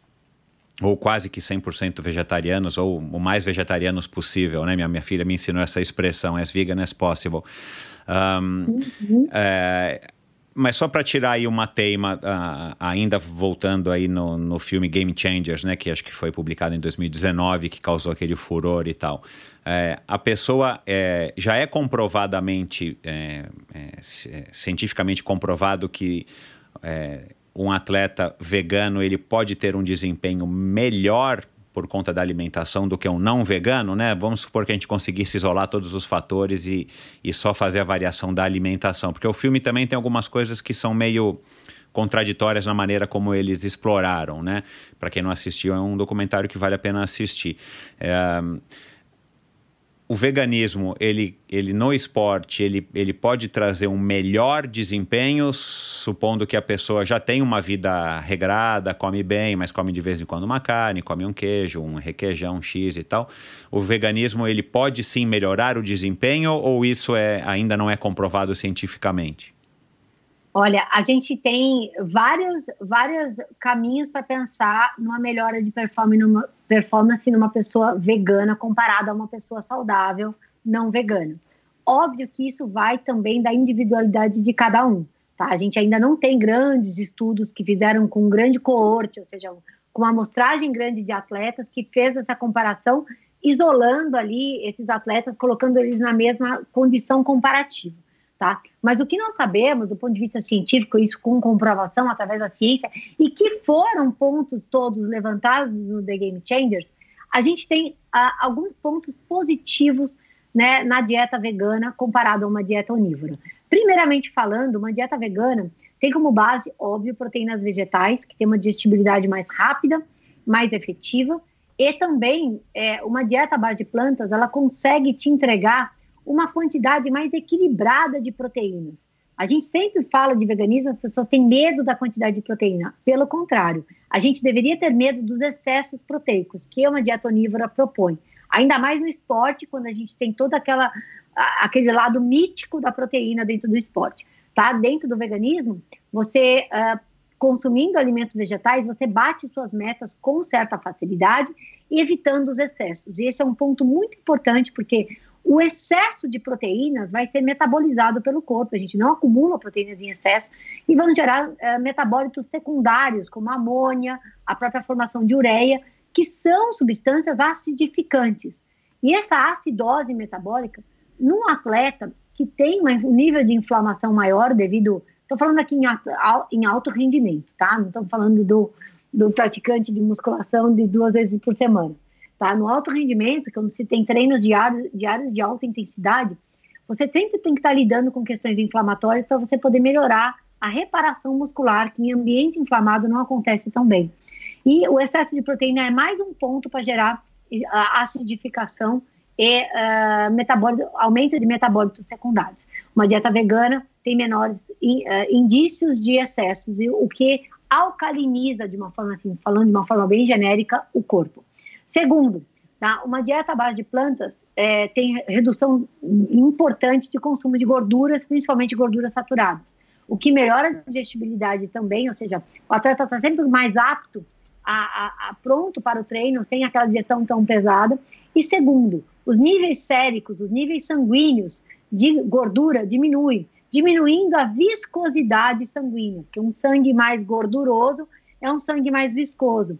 O aumento de viscosidade sanguínea reduz a, a, o aporte de oxigênio e energia para o músculo, porque a gente tem microcapilares até chegar a irrigar lá a última célula, né? E um sangue mais viscoso diminui o seu fluxo, né? Para chegar lá naqueles microcapilares. Um, um sangue mais fluido, ele é, ele chega com mais facilidade. E o que facilita também é esse aumento de capilaridade que é visto no, no, no, atleta vegano é que o vegano naturalmente tem uma alimentação mais rica em vegetais, né, porque ele tira o protagonismo da proteína animal e normalmente ele consome mais polifenóis, mais nitrato que estão em algumas folhas, na beterraba. Todos esses uh, compostos bioativos têm grande ação, um, além de ação antioxidante que eu vou falar também, mas por exemplo polifenóis e principalmente nitrato ele tem uma ação uh, de precursor de óxido nítrico, aumentando o calibre dos vasos. E isso não é pré-treino, isso acontece naturalmente num vegano que consome em todas as suas refeições maior consumo desses, desses, desses nutrientes. Então, você tem um sangue mais fluido e uma maior capilaridade.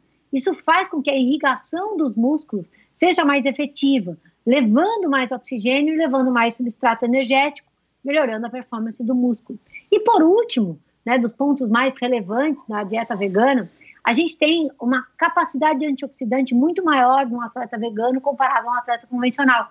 Por quê? Um atleta vegano, ele consome uma quantidade muito maior de compostos bioativos que são prioritariamente uh, de origem vegetal, tá? Em todas as suas refeições, comendo mais frutas, verduras, legumes, cereais integrais, leguminosas, sementes e castanhos, você tem um aporte maior.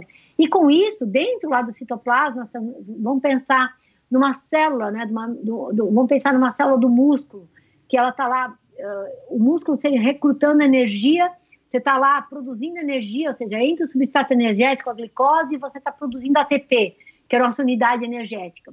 E como subproduto, vai, é, é, dessas, dessa reação que a mitocôndria faz para gerar o ATP, a gente gera radicais livres, espécies reativas de oxigênio. É natural, isso não tem como a gente bloquear. E a concentração desses radicais livres no citoplasma da célula vai acidificando o meio. Isso é perigoso para a nossa saúde. Então, quando o nosso corpo vê que a gente começa a concentrar demais radicais livres, ele começa a mandar um, um toque de recolher para a nossa mitocôndria para ela reduzir a produção de energia, porque senão você pode acidificar. É um mecanismo de, de proteção do nosso corpo, visando aí a, a, a, a, não acidificação, que gera aí um, de, gera problemas enzimáticos, nossas enzimas elas começam a desnaturar em meio ácido. Enfim, é complexo isso. Só que quem come mais vegetais tem mais, tem mais antioxidantes presentes dentro da célula. E qual é a ação do antioxidante? Exatamente essa. Ela vai lá, abraça o radical livre e joga para fora da célula. Então, uma célula de um vegano tem maior capacidade de neutralizar os metabólitos secundários da ação da, da de produção de energia. Então, sem, esse, sem a, a concentração de radical livre, a mitocôndria continua produzindo energia por mais tempo na velocidade da demanda do esporte. Então, você reduz fadiga, reduz aquelas quebras que podem acontecer, por tipo morrer. Uhum. Isso não acontece porque você tem uma ação de neutralização melhor. Então, aqui, o que, que eu, resumindo da ópera, você tem menos acidose por conta do consumo adequado de proteínas sem excessos, você tem uma menor viscosidade plasmática devido ao menor consumo de gordura, você tem uma maior é, capilaridade devido ao, ao, consumo natural de substâncias que aumentam o calibre de vasos, e você tem mais ação antioxidante.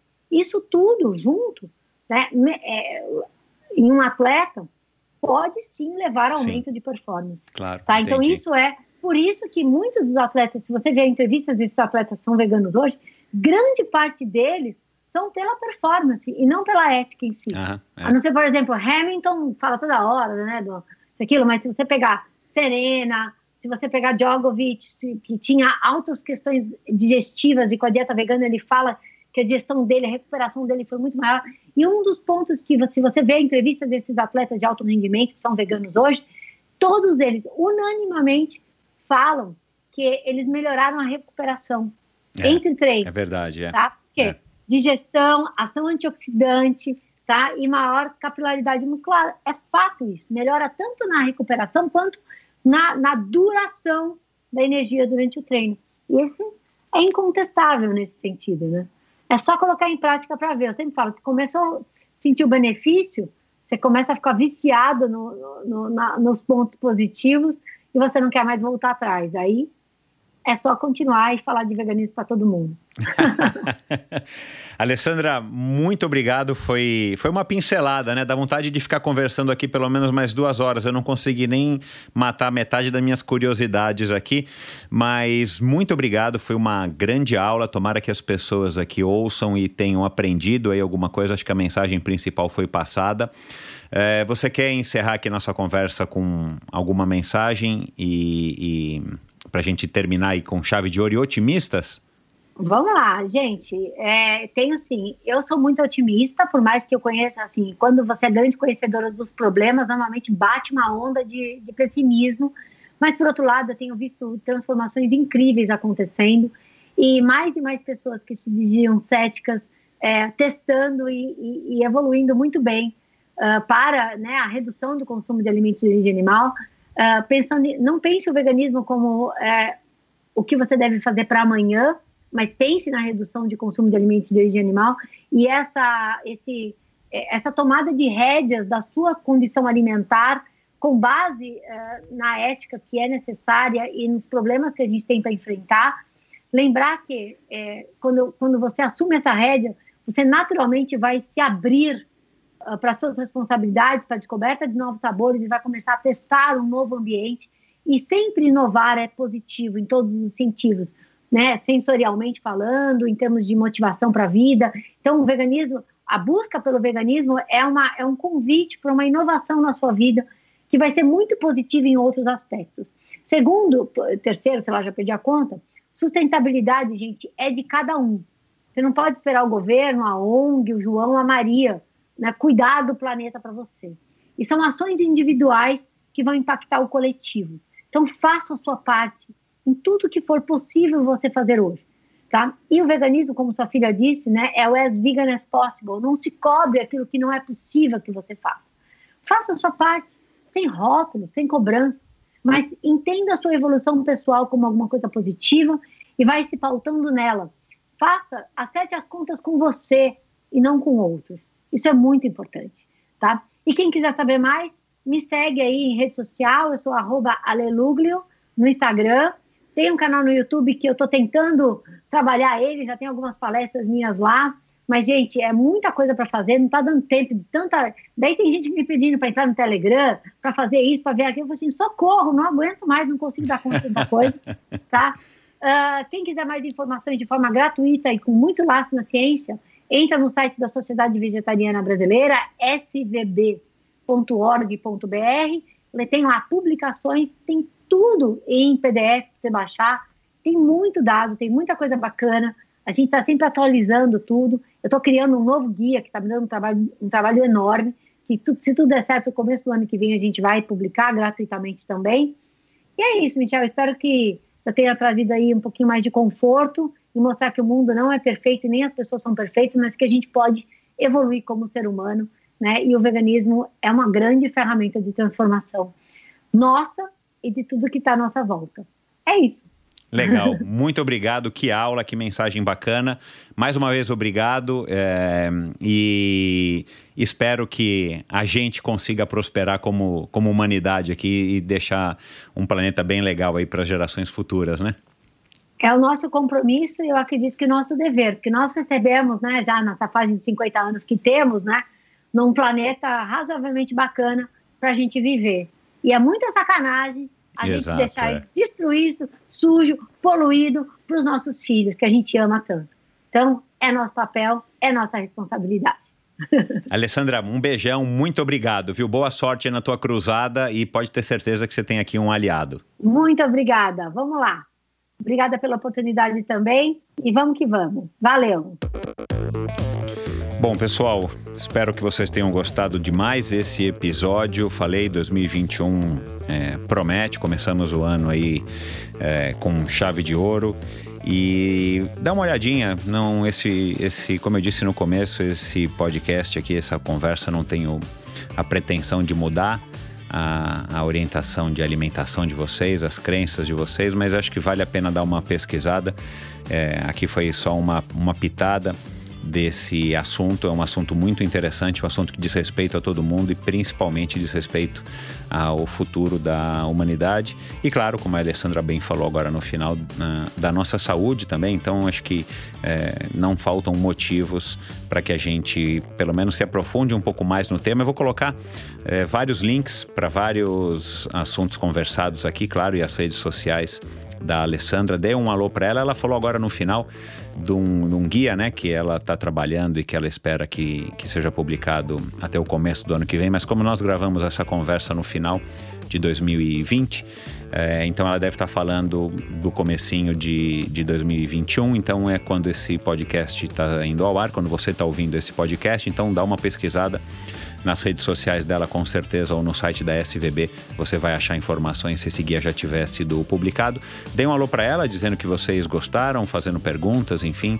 É, sempre é legal para o convidado, mesmo uma celebridade como ela, sempre é bom ouvir aí comentários positivos ou críticas ou perguntas, enfim. E para mim, sempre, sempre é, escrevam, entrem em contato no Endorfina BR, meu perfil no Instagram, dizendo o que, que você achou. Se você gostou, compartilhe essa mensagem. Se você ouve esse podcast em um agregador de podcasts, clica lá em assinar ou seguir, que automaticamente toda quinta-feira você vai receber um episódio novo no seu smartphone ou no, no tablet, enfim, onde você costuma acessar o seu, o seu programa aí de podcasts.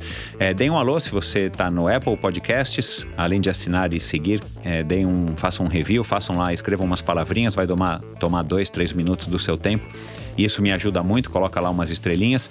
E é isso, eu espero que vocês tenham gostado desse episódio. Continuem ligados, 2021 promete e semana que vem mais um convidado espetacular aqui no Endorfina Podcast. Valeu! Eu quero então agora agradecer aos patrocinadores do episódio de hoje, as empresas que apoiam Endorfina e tornaram a realização desse episódio possível, a começar pela Bovem Energia, que tem o perfil no Instagram, arroba Bovem Energia. A Bovem é uma comercializadora, uma gestora e uma geradora de energia, e assim como para os meus convidados, para a Bovem, energia é um assunto muito sério. É uma empresa sólida e confiável, com profissionais experientes e treinados para lhe oferecer agilidade no atendimento, robustez e competência na condução dos negócios. Saiba mais em bovem.com.br. De energia, a Bovem entende. Quero agradecer também a Supacas, patrocinadora desde março de 2020 do Endorfina Podcast, que é uma marca californiana que produz acessórios de ciclismo coloridos e casuais, os mais coloridos e os mais casuais do mercado. Encontre os produtos da Supacas à venda no Brasil no site ultracicle.com.br e nas melhores lojas do ramo. Você também confere no próprio site da, da Supacas Brasil, né, ultracicle.com.br, todas as lojas em todos os estados que revendem os produtos, as meias, as luvas, as fitas de guidão, é óbvio, e todos os outros acessórios da Supacas que são muito legais e coloridos. Então, muito obrigado aí a Supacas, é, na pessoa aí do Paulo e da Kathleen. E como sempre, esse e todos os episódios do Endorfina Podcast são editados pela produtora Pulsante. Obrigado por ouvir esse episódio do Endorfina. Acesse o endorfinabr.com, vá no post do episódio de hoje para conhecer um pouco mais sobre o meu convidado e alguns assuntos abordados em nossa conversa. Lá você ainda encontra todos os episódios do Endorfina. Siga o Endorfina BR no Instagram e confira imagens inéditas e inusitadas dos meus convidados. Participe enviando comentários e sugestões. Se você curtiu, colabore assinando o Endorfina no seu agregador de podcasts preferido e compartilhando com seus amigos.